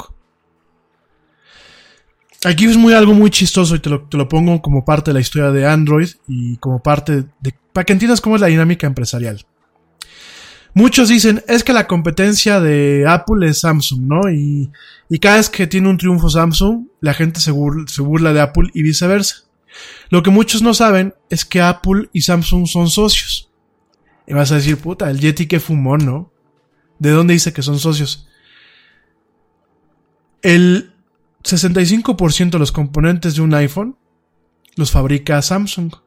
No te rías, aunque no lo creas. Lo que es la memoria RAM, lo que son algunas partes del sistema de coprocesamiento del, Samsung, lo que son algunos componentes de las baterías. Y actualmente los displays, los monitores, son cuatro cosas, las fabrica Samsung. Su principal cliente en este tipo de cuestiones de Samsung es Apple, además de otras empresas. Entonces, es muy chistoso porque por un lado, tienen una relación de negocios adecuada Samsung y Apple, en donde pues Apple sigue consumiendo, inclusive algunos monitores de las MacBooks y de los y de las iMacs los hace uno los hacía este Toshiba, otro los hacía Sharp y otro los hacía Samsung, nada más para que lo tengan en cuenta. Entonces, eh, por un lado tienen esta relación de negocios y por otro los están perdiendo. Eh, mucho tiempo la pelea fue porque dijo, Apple dijo es que Samsung me está copiando. Y sí, en su momento hay que reconocerlo. Los iPhones eran una, eh, los Galaxy eran una copia, pues directamente de, de- de un iPhone, ¿no? Me queda claro, copiaron algunas cuestiones y, copiaron algunas características, pero mucho de la demanda y mucho del pleito legal que en su momento trajeron Samsung y Apple era porque Apple estaba buscando darle en la torre directamente a Google. Y de hecho no fue uno de los frentes, en su momento también un consorcio eh, conformado eh, por empresas como Apple, como Microsoft, como eh, Sony, como Microsoft, eh, como ya lo dije Microsoft, como Sony. Ah, hay un consorcio, que ese consorcio existe, no me acuerdo todas las marcas, Texas Instrument me parece que es una de ellas, es un consorcio que existe, que lo que hace esa marca, ese consorcio registra ciertas patentes, las registra en nombre del consorcio, pero realmente las deja aprovechables para los que integran el consorcio, para los socios del consorcio, ¿no? Y ese consorcio en su momento pues siempre ha sido de alguna forma compuesto por Microsoft y por Apple. Acuérdense que Microsoft y Apple no siempre han sido rivales como tal. De hecho, son más socios en muchas cuestiones de lo que te imaginas, pero bueno, eso te lo voy a platicar en otra emisión del Yeti, ¿no? Y este, y en su momento aprovechó este consorcio en demandar también a Google para reclamar unos unas patentes. Unas patentes que, de acuerdo a lo que demandaba el consorcio, estaban, eh, bueno, unas violaciones que violaban estas patentes, valga la redundancia, era lo que estaba demandando en, en este momento este consorcio, para tratar de pegarle de cualquier forma a Android. La molestia de Steve Jobs, y dicen que es una molestia que se llevó a la tumba, fue la traición de Eric Schmidt, porque, a ver, yo como empresario, como presidente de una empresa, yo te invito al consejo directivo e invito a alguien que yo pienso que es un socio de negocios. Un socio, en este caso, un socio tecnológico como, como lo es Google. Porque en su momento Google a qué se dedicaba? A la búsqueda y se dedicaba a la comercialización de la búsqueda, como pues con todo el tema de la publicidad y etc., ¿no? Y tienes allá a este cuate, que es el, direct- el presidente de Google, sentándose en las juntas de consejo directivo de Apple, donde el señor tuvo acceso, el señor Schmidt tuvo acceso, pues a los planes del iPhone, no solamente a los planes ya del iPhone lanzado, sino los planes que se iban dando. ¿Por qué? Porque son, son las personas que toman las decisiones. Por eso es un consejo. Y que te salgan con la chicana de, oye, oye Steve, pues no te ofendas, pero pues te va a empezar a hacer la competencia. Híjole, yo entiendo un poco el coraje del señor Steve Jobs, que dicen que bueno, pues que fue un coraje con el que se fue a la tumba, ¿no? Todo eso te lo platiqué ayer. Hoy de qué te voy a platicar. Eh, los primeros días de Android no fueron buenos.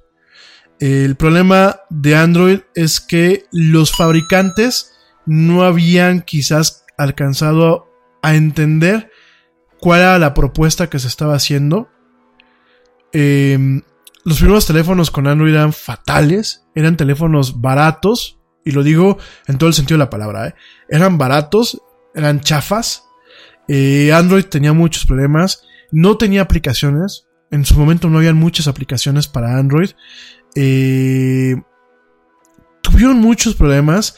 El famoso HTC Dream, del que te platicaba yo ayer, que era un teléfono que hizo HTC, que era, era el teléfono, háganse cuenta que era un sidekick, pero para Android, ¿no?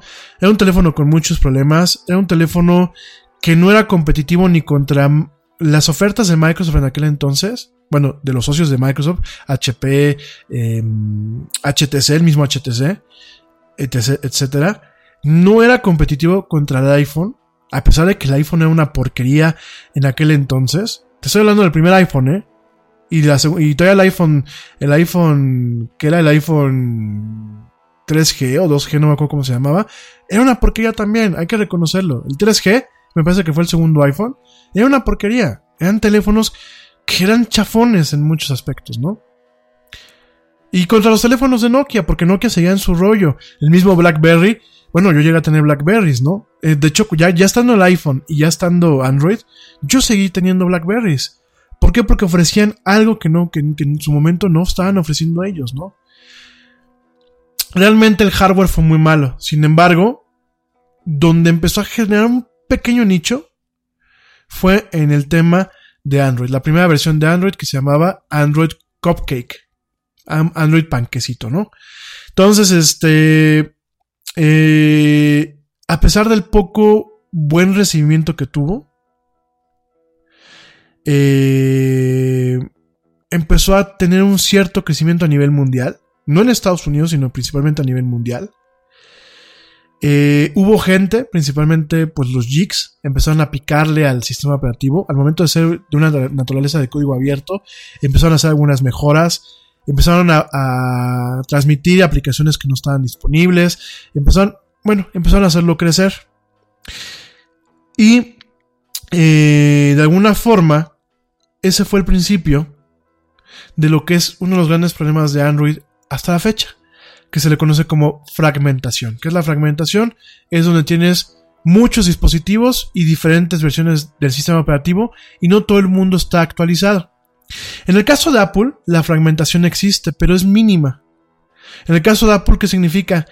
Eh, prácticamente sus últimos dispositivos, desde el iPhone 5S hasta el último iPhone, que es el, iPhone 10S Max, ya pueden eh, corren en la misma versión del sistema operativo, a pesar de tener diferentes pantallas. En el caso de Android no. Inclusive se llegó a dar el caso en teléfonos que en, México no se pueden actualizar, pero en Estados Unidos sí. Teléfonos de la misma línea. O en Europa se pueden actualizar a las últimas versiones de Android, pero en, Estados Unidos no. Entonces, eh, ese es el problema de la fragmentación con, con Android. De hecho, todavía se sigue viendo. No todo el mundo está en las últimas versiones del software. Y desde ahí empezó, porque eh, cuando se actualizaron a Android 1.6, hubieron incluso países como Canadá que no pudieron actualizarse directamente a esta versión, ¿no? Entonces ese fue uno de los problemas. Sin embargo, bueno, pues Google siguió, siguió empujando. Palm, Apple y Nokia siguieron también empujando junto con BlackBerry. Eh, Android, yo tengo que reconocerlo en su momento como entusiasta de la tecnología. Yo me uní a las críticas de y al escepticismo de las este de la prensa especializada y nos reímos, ¿eh? Yo lo tengo que reconocer, me reí, me reí de Google y yo pensé que su sistema no iba a tener éxito. Y mira nada más, ha tenido un éxito desmesurado, ¿no? Entonces, este, durante mucho tiempo, bueno, pues eh, fue un empuje. En Europa, curiosamente, eh, fue más o menos popular. Eh, es cuando se crea el robot. En aquel entonces no existía el, logotipo, se crea el robot que se le conoce como BookDroid. Te platiqué ayer cómo fue que se creó BookDroid. Te platiqué que el logotipo es, es de código abierto. De hecho, pues este, ¿a qué me refiero con código abierto? Tú lo puedes utilizar, modificarlo, siempre y cuando des crédito a Google y a la gente que lo creó, ¿no? Y de ahí, de ahí empezó todo este tema pastelero. ¿Por qué digo pastelero? Porque, como te lo comentaba yo ayer, todos los nombres clave de los sistemas operativos de, Android tienen el nombre de un postre, ¿no? Eh, Donna, eh, Eclair, Lollipop, Oreo, Kit Kat, o sea, y de hecho, mm, mm, eh, Google ha sido muy listo y ha utilizado este tipo de convergencias como parte de su estrategia de branding y de mercadeo, ¿no? Kit Kat, en su momento sacaron una edición especial de chocolates Kit Kat con una alianza con Nestlé para conmemorar el lanzamiento de la versión Kit Kat de Android, ¿no? En el caso de Oreo, pues le pagó a Nabisco para poder utilizar el nombre, la imagen de las Oreo, y fue un win-win, ahí fue un ganar-ganar, ¿por qué? Porque mientras las Oreo uno se está tragando la soya y dices, ah, me recuerda al sistema operativo de, de, Android, de Android, de Google, pues eh, simultáneamente le hizo promocionar la marca y llevó a las, a las galletas Oreo a lo mejor a lugares donde no los llevaba, ¿no? Y esta, esta convergencia tecnológica, aunque sea a nivel de marca, ¿no? Entonces, bueno, eh, eso fue en el 2008. En el 2009, pues eh, HTC, que era el, digámoslo así, el principal socio de, de Google en aquel entonces, empezó a sacar más teléfonos. Después eh, se sumó en su momento eh, Motorola con las- la línea Droid. Eh, Motorola sacó una línea que se llamaba Droid, eh, Droide, después te lo platico ahí un poco más. Eh, en su momento, bueno, eh, fueron a pasos como muy humildes en el tema de lo que le fueron incorporando. Sin embargo, bueno, eh, a partir del 2010, realmente se fue una competencia eh, real ante las demás plataformas. En el 2010 HTC gre- agrega pues una forma, una presentación a Android. Hay que recordar que Android, eh, cada fabricante puede agre- agregar una presentación especial, puede agregar ciertas modificaciones al sistema para hacerlo más, más usable al, usuario, valga la redundancia, o darle un toque distintivo. En el caso de HTC, el sistema se llama Sense UI. En el caso de Eri- Sony Ericsson, eh, se llama Timescape UI. Y en el caso de Samsung, lanzó una, una, presentación que se llama TouchWiz, que es una, una un, digámoslo así, la versión de Android que se sigue utilizando en los teléfonos con Samsung hasta la fecha, ¿no? Eh, de ahí, bueno, viene un tema de personalización, que es la personalización, pues tú le puedes poner algunos eh, widgets, así se le conocen, que son un reloj, algunos temas de noticias, algu- algunas cuestiones se las puedes poner a las pantallas de Android, inclusive puedes tener diferentes pantallas, puedes tener los iconos como si fuera un escritorio de computadora eh, normal, etc., ¿no? Una de las peculiaridades que tuvo en su momento Android es que no adoptó, y fue uno de los grandes problemas, no adoptó un lenguaje visual, como si lo tenía en su momento iOS, como lo tenía BlackBerry, como lo tenía Windows Phone, ¿no? De hecho, las primeras versiones de Android, todo lo que fue 2007, 2008, 2009 y 2010, eran horrorosas. Gráficamente hablando, eran horrorosas porque aparte cada fabricante podía hacer lo que quería con ellas. Y mientras que tú en, un teléfono Samsung tenías un icono para el correo electrónico, en un teléfono Motorola tenías otro icono totalmente diferente, ¿no? Además era, en ocasiones era muy difícil navegar. Y el darle tanta libertad al usuario, yo me acuerdo que llegué a ver algunas pantallas de teléfonos Android que decía, güey, esto lastima la vista, ¿no? De hecho, algunos de ustedes, no se me ofendan, todavía cargan con los teléfonos con Android con un chorro de iconos, con una foto bien eh, eh, estrambótica de fondo, y luego les dices, oye, pues ahora la aplicación, y la están buscando. ¿Dónde dejé el correo? ¿Dónde dejé el Spotify? Ah, acá está, es que no lo veía. No, pues como tienes un chorro de iconos y aparte tienes una foto bien ruidosa atrás, pues... Entonces en ese sentido, eh, parte de lo que es el diseño de la interfaz de usuario y lo que se le conoce como experiencia de usuario es algo que también es parte del branding o de los esfuerzos de marca de cada plataforma. En el caso de Android no se reconoció hasta realmente hasta los últimos, hace tres o cuatro años, principalmente con este tema del material design, que es un lenguaje de diseño, es un lenguaje eh, pues de, de, alguna, de alguna forma así de qué pautas debe de tener una aplicación, qué botones, qué tipo de diseño, qué colores, eh, qué controles, así se le conocen como controles. Y realmente no fue hasta realmente los últimos cinco años. Porque antes era lo que se le daba la gana, ¿no? Y el mismo Google yo creo que no entendía, pues qué quería, ¿no? No tenía esta identidad que sí tiene Windows Phone, que en paz descanse, y que sí tiene definitivamente eh, iOS, ¿no? Con el caso de Apple, ¿no? Eh, también, bueno, mucho el problema es que era un sistema muy sofisticado, pero con algunas restricciones. Era un sistema que no tenía una buena optimización en el tema de la batería. ¿Por qué? Porque te lo repito, es un sistema que en su momento Android adaptó para poderlo correr en diferentes sabores de teléfono. Yo te lo dije hace, uno, hace unas semanas, ¿no? Apple tuvo el mismo problema, porque las primeras versiones de iOS era una adaptación del sistema operativo de la Mac, del Mac OS, a lo que era el sistema operativo para un, para un teléfono móvil.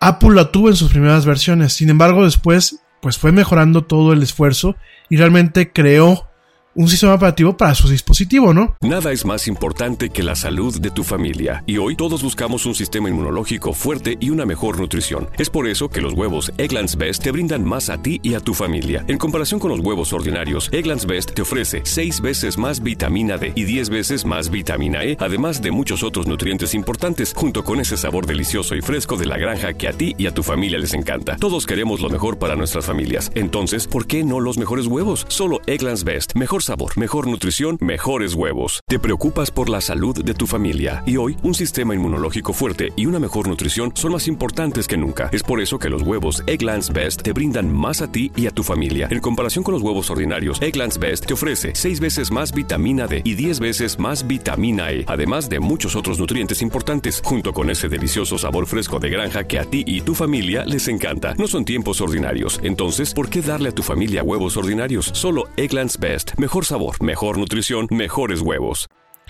En este sentido, la principal desventaja de Google con Android es que pasó por ese proceso, pero en vez de concentrarse solamente en un aparato, tuvo que concentrarse en el chorro de aparatos que salían para cada fabricante, ¿no? Entonces ese fue uno de los problemas principales, ¿no? Ese fue uno de los problemas principales, el tipo de diseño gráfico, la falta de identidad, eh, la poca homologación entre diferentes plataformas. Te digo, no era lo mismo navegar en Samsung o navegar en, en un Motorola. Vienen muchos, muchos problemas y de ahí crea algo que se llama el Android Open Source Project, lo que le conocen como el AOSP, que de alguna forma crea una base para que todo el mundo pueda modificar Android y para que todos los fabricantes quieran adaptarlo. Pero cuando tú quieres tener una certificación que te permite a ti poner Android en el teléfono al principio y de alguna forma ratificarlo con Google, tienes que cumplir con ciertas condiciones. Ese fue primeramente uno de los esfuerzos para no pagar licencia. Yo como fabricante no pagar licencia, pero además para poder modificar el sistema, el sistema como yo, yo lo considero, ¿no? ¿Cuál era la condición? Principalmente no se pueden incluir servicios de Google. No Gmail, no YouTube, no Chrome. O sea, los podías descargar de forma individual a tu gusto, pero en su momento no se pueden incluir, como muchos teléfonos que los incluyen, ¿no? Entonces, eso fue una de las primeras cuestiones. Eso fue a partir de la, de la versión 2, eh, lo que le llamaban eh, Gingerbread y Honeycomb y Froyo, que son tres tipos de postre. Honeycomb fue muy, eh, muy polémica esa versión, porque a pesar de que está ratificada como la versión 3.0 de Android, realmente esa versión solamente se creó para tabletas. Y es muy curioso porque todavía hay tabletas de, que te venden Telmex que tienen esa versión. Es decir, una versión que está cinco versiones atrás, ¿no? Con problemas de seguridad, etc., ¿no? Entonces, desde ahí tenemos ese tema de la fragmentación, tenemos ese tema de la separación. Ya más adelante eh, hubo un tema, pues, de, de crecimiento. Hubieron algunos dispositivos interesantes como el Droid eh, de Motorola, que inclusive tenía, pues, un, fue un- el primer teléfono, antes de Apple y antes de todos los demás, fue el primer teléfono que tenía un sensor para poderlo abrir directamente con la huella, ¿no? El Motorola Droid, que aparte era convertible y tenía el tema de un teclado escondido, ¿no? Un teclado físico, ¿no? Eh, durante mucho tiempo, realmente, pues todo, una buena parte de- del 2010, 2011 y parte del 2012, eh, Android no tuvo el impacto que, que, que se buscaba. Realmente fue gracias al apoyo, al apoyo de eh, directamente eh, Samsung, que vino este crecimiento, ¿no? Samsung fue el que realmente, hay que reconocerlo, fue el que colocó en el mercado directamente a lo que es Android, ¿no? ¿Cómo llega Samsung? Bueno, pues fue hasta que llegó Android 4.0, que se le conocía la versión como Ice Cream Sandwich, sándwich helado. Eso fue en el 2012, parte del 2013, donde Samsung lanza el teléfono Galaxy S3. Y a partir del Galaxy S3 y de la posibilidad de poderse actualizar a Android 4.1, que se le conocía como Jelly Bean, y los servicios de, de directamente de Google, es cuando el Galaxy S2 y el, X- y el S3 permiten tener un teléfono que competía directamente contra el iPhone, con un enfoque minimalista, pero sobre todo con mejores características en aquel entonces y más económico que el iPhone, ¿no? Es muy chistoso porque Samsung empezó siendo el underdog, ¿qué es esto? Pues el perro persiguiendo al líder, que en ese momento ya se empezaba a posicionar pues directamente Apple, ¿no? Con el iPhone. Y es muy chistoso porque Samsung empezó a ofrecer excelentes teléfonos con excelentes funcionalidades, pero más económicos que el iPhone. Y fue la forma en la que empezó a penetrar en el mercado. Y gracias a Samsung, mucha gente conoce lo que es la plataforma Android. No solamente tú como consumidor, sino los que desarrollan aplicaciones, gracias a Samsung, empezaron a desarrollar aplicaciones cuando todavía eran épocas en donde las aplicaciones solamente se diseñaban para BlackBerry y para iPhone, ¿no? Otro punto, otro punto importante fue que Samsung tuvo una presencia avasalladora en lo que fue las Olimpiadas de Invierno en Londres en el 2012, donde hasta en el aeropuerto te recibían con stands y con una publicidad tremenda del Samsung Galaxy S3. Eh, a los atletas se les regaló una bolsa con un Galaxy S3, con accesorios, con playeras, con diferentes cosas. A la prensa también. Y eso le permitió a Samsung posicionar sus teléfonos de forma adecuada, sobre todo en un, en un, evento masivo y global como, es, como son las Olimpiadas, y permitió pegarle directamente al crecimiento de lo que es Android, ¿no? Gracias a este punch que tuvo, gracias a estas oportunidades, gracias al, al, nivel de precio en el que puso sus teléfonos y a este esfuerzo de marketing que fue tremendo en, toda la, en todo el sentido de la palabra, gracias a todo esto, mucha gente compró sus teléfonos de Samsung. Y gracias a ello compraron teléfonos donde el ecosistema, la plataforma que estaba ahí, era directamente eh, Android, ¿no? De ahí, bueno, eh, fue creciendo, fue creciendo, fue creciendo. Eh, de hecho, hicieron unos eventos especiales para lanzarlo. Eh, eh, tuvo un impacto tremendo en la forma en la que se presentó el sistema operativo Android, la versión en la que se manejó. Y bueno, fue de ahí cuando empezó a vender uf, un chorro de unidades. Y fue cuando dijo Apple, espérate papá, me estás me estás atorando, como decimos aquí en México, ¿no? Y fue cuando empezaron las demandas, ¿no? Primero Apple demandó a Samsung, después HTC demandó a Apple, Motorola demandó a Apple, y así, así subsecuentemente, ¿no? Eh, lo que fue 2013, 2014 y buena parte del 2012 fue una temporada de las demandas, ¿no? En esos sentidos, ¿no? Eh, al final, bueno, pues Apple ganó en el juicio, no se sabe exactamente cuánto le debe Samsung a Apple, porque bueno, hubo un acuerdo ya después de que ganó el juicio, hubo un acuerdo para, para evitar que hubieran otro tipo de repercusiones legales. Eh, se siguen vendiendo teléfonos Samsung, porque en su momento Apple quiso prohibir los teléfonos, inclusive el Galaxy S3. Eh, muchas de las cuestiones de gestos eh, que se crearon en su momento fueron patentados por Samsung y por Google y después los adaptó o los adoptó directamente Apple. Hace una copiadera. Sin embargo, bueno, pues eh, durante ese tiempo fue, fue un tema muy complejo.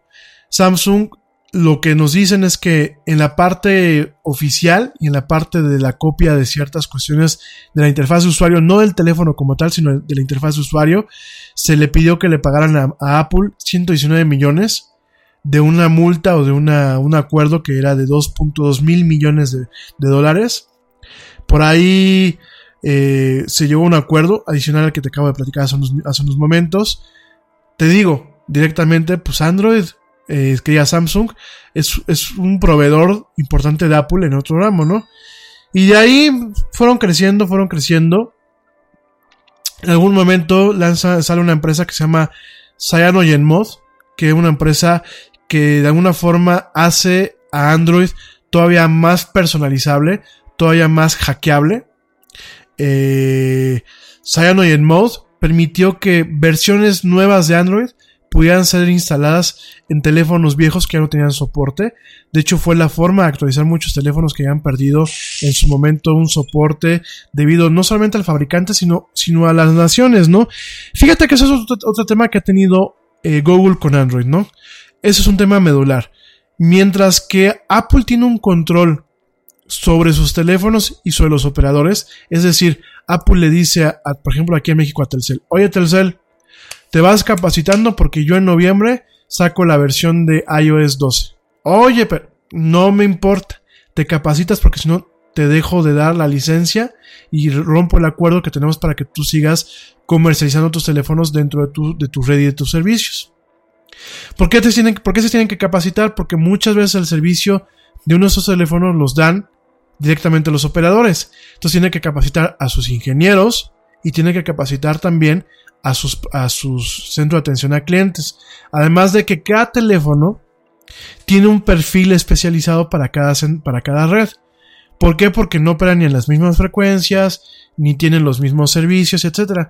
Entonces, cuando tú compras un teléfono liberado y tú pones un chip, vamos a pensar de ATT o vamos a pensar de Telcel, el teléfono se conecta a un servidor de Apple, donde viene el perfil del operador, lo descarga y lo habilita para modular lo que es el modem, las frecuencias, etc. ¿no? Eh, esto es una, una, cosa que tienen los iPhones y mucho teléfono moderno hoy en día. Pero eso es debido a la presión que se ha hecho por parte de los fabricantes. Antes el que tenía totalmente el control directamente era Apple. Lo sigue teniendo. Pero ¿qué pasa con Android? Pues por ejemplo Motorola no tenía el control, o HTC no tenía el control, o el mismo Samsung en su momento no, tenía esta masa crítica para sentarse en una mesa a decirle a Telcel, pues haces lo que yo te diga o no te comercializo sus teléfonos. Entonces, ¿qué pasaba? Mientras que en Estados Unidos tú ya veías un Samsung Galaxy en la última versión del sistema operativo de Android, aquí en México no. Porque lo que decía directamente eh, quería Apple, decía Telcel, y lo sigue haciendo todavía en menor escala, decía Telcel. Estos teléfonos yo los vendo de forma exclusiva aquí en México. Yo no puedo eh, aprobar la actualización del sistema operativo. ¿Por qué? Porque tengo que capacitar a mi gente y porque ingeniería no lo, ha actualizado. Y saben, y es de verdad un tema muy indignante. ¿Por qué no lo hacían? Muchas por un tema de flojera. Literal, ¿eh? Por ahí tengo un testimonio de alguien que está en, la, una junta de ingeniería a nivel nacional de Telcel, con toda la gente de las regiones, porque todavía Telcel sigue manteniendo sus regiones separadas, conforme como era en el tiempo pasado cuando había roaming y eso. Y estaba sentado los, los jefazos de la región 9, que es la del DF y buena parte del centro y eso. Y le dice, oye, ¿vamos a actualizar sus teléfonos? No. ¿Por qué no? Ay, no ni siquiera me he puesto a checar lo que nos mandaron este eh, Samsung para checar los teléfonos y eso. No, no, qué flojera. Y hay algunos Samsung de aquella época que a pesar de que la versión corrían en aquel entonces corrían las últimas versiones de Android, en los teléfonos que estaban aquí en Telcel no las corrieron jamás, sencillamente porque a Telcel no le dio la gana. Tal cual, ¿eh? Y esto no es que pasó solamente aquí en México, ¿eh? También en Estados Unidos llegó a pasar mucho. Nada más que Apple, pues Apple llegó un momento en que tuvo la capacidad de negociar y le dijo a todo el mundo, tú quieres operar tus teléfonos en tu, en tu red, tú quieres que yo te dé soporte, tú quieres que yo te dé la autorización de venderlos, te tienes que someter a esto. ¿No te parece? Te quito el, el acuerdo. Y así fue como lo manejó. Desafortunadamente, plataformas como Motorola, como mismo Samsung, como HTC no lo hicieron. Y la consecuencia es toda esta fragmentación que sigue habiendo en torno a lo que son esos teléfonos. Hoy mismo, yo tengo por ahí un teléfono Android que ya no lo utilizo, lo tengo dado de alta con Usacell. Ese teléfono está en la última versión que es Oreo y no ha llegado. ¿Por qué? Porque no ha liberado la actualización Usacell aquí en México. Bueno, ATT. Y tú dices, oye, ¿Por qué no? Ah, pues porque a AT&T aquí en México le da flojera. Le cuesta ahí no capacitar a sus centros de atención a clientes. Entonces, pues mejor no. Te voy a decir lo que dijo un día uno de ingeniería. Y eso nadie me lo platicó, me tocó a mí escucharlo. Alguien de ingeniería de, de Movistar. ¿Para qué actualizamos el sistema si al usuario le da igual? Y sabes que al usuario no le da igual.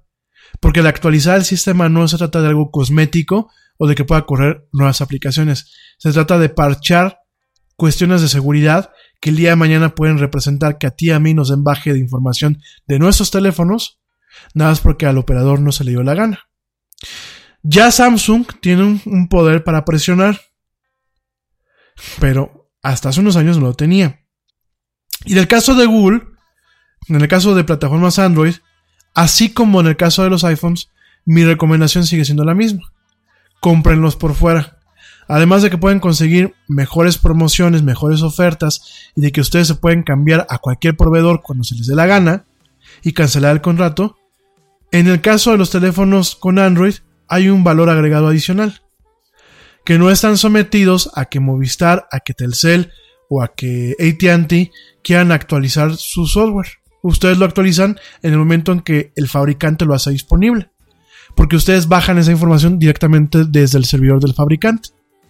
No tienen que estar esperanzados a que algún huevón en Telcel o algún mediocre en ATT les dé ganas de decir autoricen la actualización.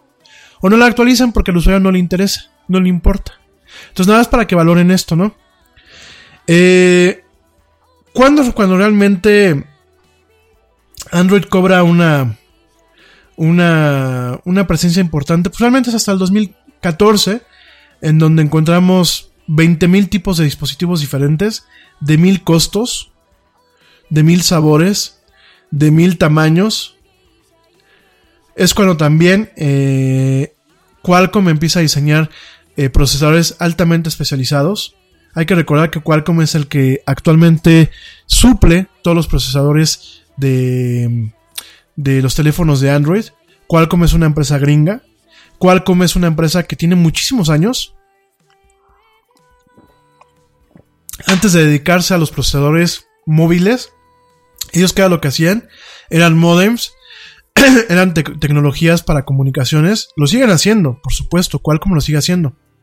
De hecho, en su momento Qualcomm llegó a sacar teléfonos. Aquí en México llegamos a comprar teléfonos Qualcomm cuando Telcel empezó a cambiar a su infraestructura digital GSM. Estoy hablando de 99, 2000, 2001. Habían teléfonos eh, Samsung que tenían eh, modems y tenían, eh, aunque no manejabas datos directamente como hoy en día lo manejó en un smartphone, sí se manejaban datos en el tema digital. Ya las redes no eran analógicas, ya no eran redes de radio analógicas al 100%, eran redes donde la voz viajaba en un plano digital. Y quien hacía todo este, este tipo de cuestiones era Qualcomm. Qualcomm por ahí del 2008 dice, oye, yo veo un mercado muy rentable en diseñar procesadores, crea la infraestructura Crate, crea la, la, infraestructura Snapdragon. Y de ahí, eso es el siguiente punto. Es donde vemos a Qualcomm, que además de suplirle, perdón, de suplirle, suplirle, no, bueno, diría Paola Rojas en las mangas del chaloco, ¿no? Suplerle.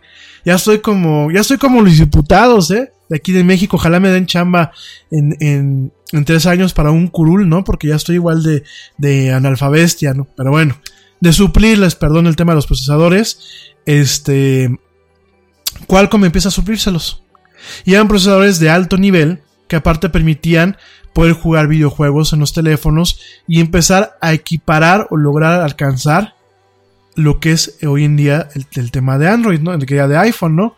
Entonces Qualcomm ve esa oportunidad empieza a vender estos procesadores. Nada es más importante que la salud de tu familia y hoy todos buscamos un sistema inmunológico fuerte y una mejor nutrición. Es por eso que los huevos Egglands Best te brindan más a ti y a tu familia. En comparación con los huevos ordinarios, Egglands Best te ofrece 6 veces más vitamina D y 10 veces más vitamina E, además de muchos otros nutrientes importantes, junto con ese sabor delicioso y fresco de la granja que a ti y a tu familia les encanta. Todos queremos lo mejor para nuestras familias. Entonces, ¿por qué no los mejores huevos? Solo Egglands Best. Mejor sabor, mejor nutrición, mejores huevos. Te preocupas por la salud de tu familia y hoy un sistema inmunológico fuerte y una mejor nutrición son más importantes que nunca. Es por eso que los huevos Egglands Best te brindan más a ti y a tu familia. En comparación con los huevos ordinarios, Egglands Best te ofrece 6 veces más vitamina D y 10 veces más vitamina E, además de muchos otros nutrientes importantes, junto con ese delicioso sabor fresco de granja que a ti y tu familia les encanta. No son tiempos ordinarios, entonces, ¿por qué darle a tu familia huevos ordinarios? Solo Egglands Best. Mejor sabor, mejor nutrición, mejores huevos. Primero empieza con la infraestructura Crate,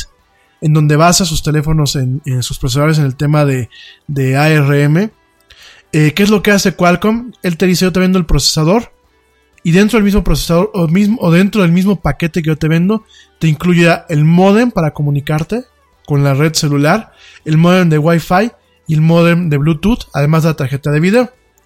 Entonces primero empiezan con ese tema del ARM, que yo te voy a platicar mañana ya con calma cuál es la diferencia entre Intel y ARM.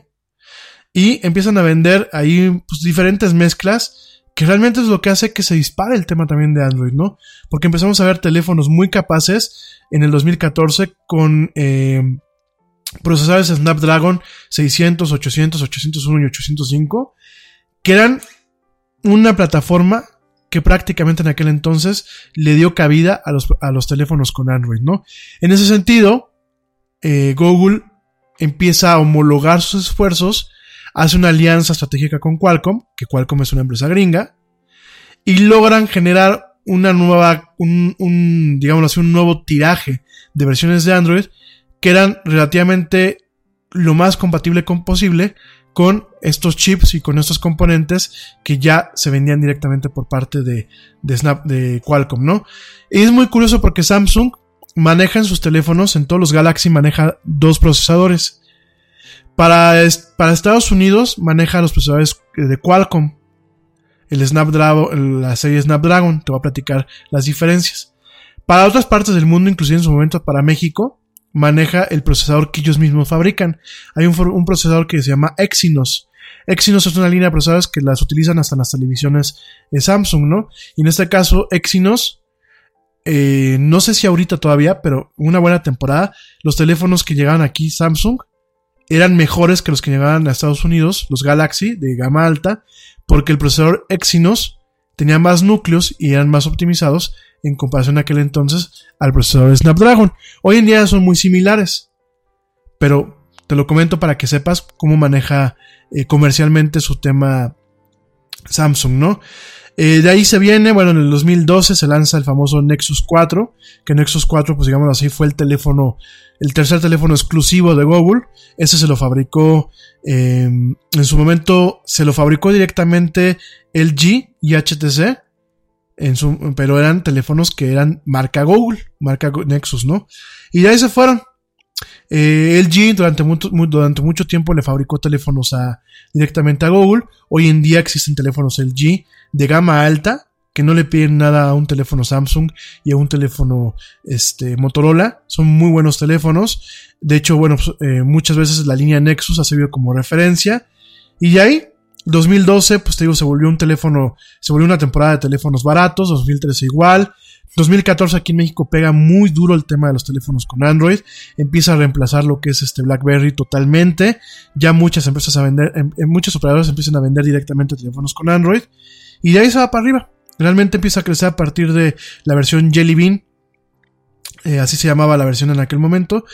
Va para arriba y tenerlo muy corto, porque ya me eché, de ahí empieza a venir el tema de, oye, Android no solamente debe de estar entre los teléfonos.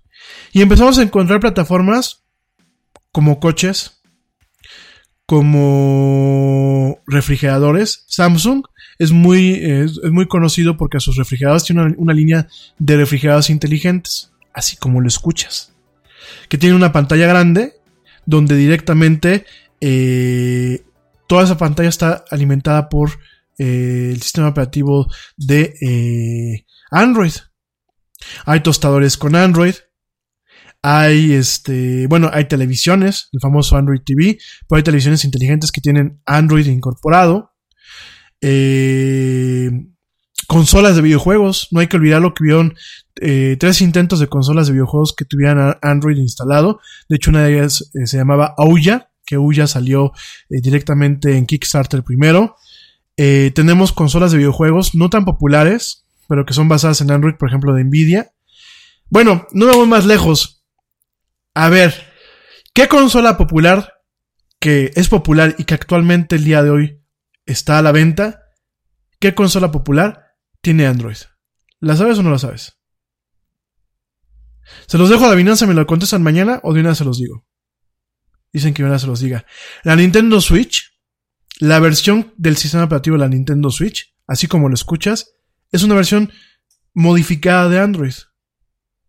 Aunque no me lo creas. De hecho, la Nintendo Switch, y voy a hacer un paréntesis muy, muy, muy breve. La Nintendo Switch como tal eh, lleva el nombre de Nintendo y obviamente está en el ecosistema de Nintendo y el diseño de los controles es el, el diseño de Nintendo pero la consola Nintendo Switch, el diseño de referencia no lo hizo Nintendo. El diseño de, re- de referencia lo hizo la compañía Nvidia, que es la que fabrica las tarjetas de video. La, la Switch como tal es un derivado de una tablet que en su momento Nvidia sacó con las mismas características que tiene la Switch, ¿eh? Sacó con la capacidad de conectar a la tele con una serie de controles para poder jugar. Y de ahí viene el modelo de referencia. De hecho, eh, toda la arquitectura de desarrollo de, bueno, todos los componentes de la, tablet los hizo Nvidia. El procesador que tiene la tablet es un procesador Tegra. Mañana te platico, bueno, el jueves te platico un poquito más de este tema, ¿no? Y el código, el sistema operativo de la Switch y parte del código de operación es Android. Es una versión sumamente modificada, tomada de esta parte del AOSP que te acabo de decir. Pero es una versión de Android, obviamente modificada por Nintendo y por Nvidia, porque Nvidia tiene mucho la mano ahí metido. Y es una versión especial, pero inclusive la versión de desarrollo de la Nintendo Switch corre Android. Y, y hay gente que ha corrido aplicaciones y juegos de Android directamente en la Nintendo Switch. Nada más para que lo tomes en cuenta. Entonces, Android se volvió un tema multidisciplinario, multifacético. Ya hay termostatos que tienen Android. Hay un esfuerzo de colocar a Android para el tema del Internet de las Cosas. De hecho, se llama Android, IoT. Y vemos que en ese sentido, la propuesta que tenían originalmente Andrew Rubin cuando crea Android Inc., que es la empresa que compra Google, que decía tener dispositivos que, que tuviesen un contacto más humano, lo estamos viendo ahora, no solamente en los teléfonos, porque tu teléfono con Android no es único. Hay mil un teléfonos como tal y mil y un dispositivos que lo pueden tener. De hecho, hay coches que tienen el módulo Android Auto que puede correr eh, ciertas aplicaciones cuando tienes el teléfono conectado. Y hay una versión de Android Auto, un proyecto especial, para reemplazar los sistemas de infoentretenimiento que se tienen actualmente. Uno de los casos que yo te lo platiqué ya aquí en el Yeti es Volvo, que a partir de los coches del año que viene, del 2019, los coches Volvo en sus sistemas operativos de su pantalla de infoentretenimiento van a tener, todo va a ser con Android. Tú vas a poder descargar ciertas aplicaciones y correrlas sin necesidad de que tú tengas un teléfono Android. Tú vas a poder traer un, un, un este, ¿cómo se llama? Un, un iPhone o un teléfono que tú quieras, pero el sistema de ese, de ese coche va a correr directamente sobre Android como tal, ¿no?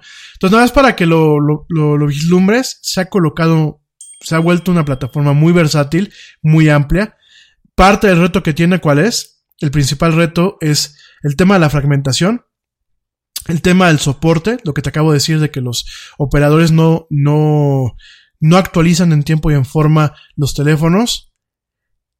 Y el tema eh, principal, el tema principal de eh, la comercialización del mismo. Todavía sigue siendo medio deficiente el tema en la que se comercializa Android, a pesar de que, bueno, es la plataforma que más se usa a nivel mundial. ¿En qué me refiero a eso? Hay aplicaciones que primero salen en el iPhone y después salen en Android directamente, ¿no? Creo que ese es uno de los problemas. El otro problema que yo, veo es que tienen que modernizar. Eh, personalmente, para mí, trabajar en lo poco que sé de programación, hacer una aplicación en Java es horroroso. Odio tener que programar para y tener que actualizar aplicaciones para Android. El trámite para, para vincularlas y eso es un poco más engorroso que el trámite con iOS, a pesar de que es más fácil que te las autoricen. Eh, hay muchas cuestiones en ese aspecto que no me gustan. Esos son los retos principalmente. ¿Cuáles son las ventajas? Lo que te acabo de decir, ¿no? La facilidad de adaptar esta plataforma, el que no tiene costo. Tú puedes, tu fabricante puedes agarrarlo y no tienes ningún, no tienes que pagarle nada a Google si tú no lo quieres. Puedes adaptar el teléfono como mejor te convenga o los dispositivos como mejor te convengan. Eso es una ventaja indudable. Y ya para terminar, porque ya son casi nueve y media, nos estamos aventando prácticamente dos horas y media de programa. Voy a acabar ya con esto rapidísimo. Fíjate que hay dos, dos eh, compañías que eh, son compañías mexicanas que están haciendo teléfonos. El primero se llama, la primera se llama Zoom, es Z-U-U-M. El teléfono se llama Luxo, es un teléfono, pues de gama de gama media, de hecho no tiene ningún procesador este, Qualcomm o de los que maneja Samsung, es un procesador MediaTek, chafonzón, malonzón, eh, son teléfonos pues accesibles, eh, yo me puse en contacto hace un tiempo con la gente de Zoom, nunca me atendieron, eh, porque yo quería probar los teléfonos para comentarlos aquí en el, en el, en la del Yeti. Tienen dos teléfonos, uno es de 5 mil pesos y hay uno que tiene, eh, que cuesta 3 mil, 4 mil pesos. El Luxo de 5.5 pulgadas, tiene una pantalla Full HD, eh, IPS, tiene 16 gigas en la memoria, 2 gigas de memoria RAM y bueno, le puedes meter tarjetitas. En base a lo que yo he leído, no es un teléfono muy bueno, pero es un teléfono que permite llegar a un segmento de mercado que, que no ser así, no podía tener acceso a los smartphones. En ese sentido, bueno, pues hay que reconocerlo, está bien, y pienso yo que, bueno, pues, en vez de comprarle un teléfono chafa a una empresa china, pues mejor compramos un teléfono chafa a una empresa mexicana, ¿no? No me pongan esas caras. O sea, amigos, no estoy criticando el mal plan, pero yo, yo la verdad buscaría que aunque son teléfonos de gama baja, pues darles un punch. Pero bueno, este, ese es el teléfono Zoom. De hecho, bueno, pues se lanzó el año pasado. El otro teléfono es de la empresa M4. Eh, son dos empresas que, bueno, pues los- lo, lo hacen, eh, hacen este tipo de teléfonos. El año, el año, ¿cuándo fue? El año antepasado se lanzó un teléfono que era ese, eh, se llamaba SS 4045, 4045 que costaba 2.369 pesos. Bueno, eh, es un teléfono que pues no tuvo mucho éxito a pesar de esta colocación eh, de buscar de alguna forma el colocarse en un segmento de mercado ni muy pudiente pero ni muy fregado. Eh, parece ser que se vendieron en el 2014 eh, 800 mil equipos. Y bueno, en el 2015 su meta era 1.5 millones de equipos en el país. Eh, han vendido en Centroamérica. Obviamente aquí en México no se han vendido tantos, en Centroamérica sí se han vendido.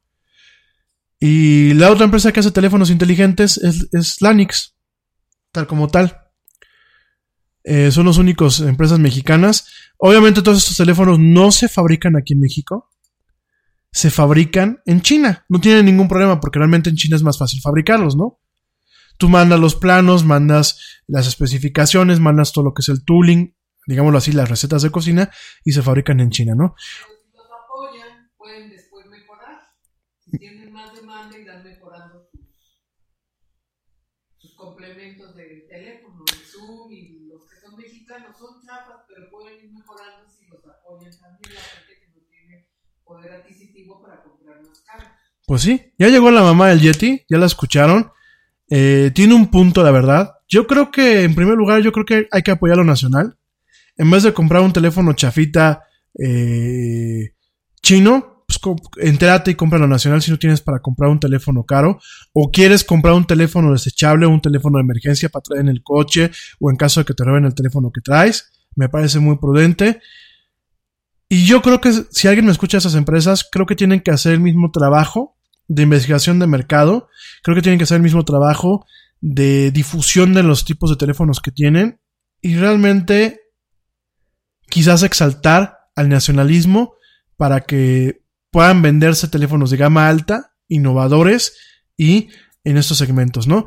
Van a decir, oye, ¿cómo innovo? Dense una vuelta por la UNAM, dense una vuelta por el TEC de Monterrey, dense una vuelta por el Poli y verán muchos talentos que son talentos silenciosos, pero que ahí están y que a lo mejor pueden ayudar a que el siguiente iPhone o al siguiente eh, Galaxy, versión mexicana, salga. ¿Por qué lo digo? No lo digo con un tema idealista, lo digo porque hay mucho ingeniero hoy en día de alto nivel, que hay una fuga de cerebros, ingenieros mexicanos que están trabajando para estas empresas en el extranjero. Pero bueno, chicos, pues ya nos vamos, son nueve y media. Hoy no te dejo con frase con frase del día. Solamente te, comp- te comparto el episodio del que te hablaba de Netflix, de esta serie eh, Black Mirror. Se llama Nose, Nosedive, así se le conoce, Nosedive. Es el episodio de Black Mirror de, ahorita te digo qué temporada es. Nosedive es el primer episodio de la tercera temporada de Black Mirror que está en Netflix. Nosedive se- significa como en picada y es precisamente donde habla del ranking social, de este score social, del que yo te voy a hablar mañana y del que ya está ocurriendo directamente en China. Mañana te voy a platicar de todo esto y te voy a platicar de este, de este episodio en especial y de esta serie que es Black Mirror. Te dejo, ten excelente noche. Si me estás escuchando y ya llegaste a tu casa, descansa, disfruta esta tarde del martes. Si vas manejando, maneja con cuidado. Si estás en el trabajo, de corazón espero que te sea leve. Espero que tengas un excelente resto de semana, que tengas eh, días maravillosos llenos de productividad, que a pesar de que a veces hay nubes de tormenta y hay tormenta, sepas que el sol va a salir y desde aquí te mando mis mejores vibras. Ten buen ánimo, sigue escuchándome, ya sea en vivo, como ahorita, o en diferido, a través de Spotify, iTunes, eh, Google Play, Stitcher, eh, Tuning Radio y iHeartRadio. A través de estas plataformas me puedes seguir escuchando. Yo te mando un fuerte abrazo, te mando mi agradecimiento más profundo y nos escuchamos mañana en vivo, en punto a las 7 pm, en una emisión más de esto que es La Era del Yeti, hecho aquí en México, orgullosamente para todo el mundo. Y como dice el tío Yeti, vámonos. ¿Por qué? Porque ya nos vieron. Nos escuchamos el día de mañana.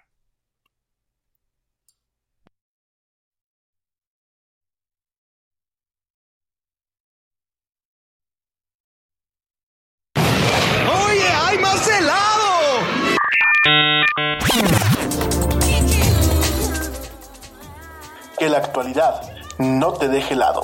Te esperamos en la siguiente emisión de La Era del Yeti.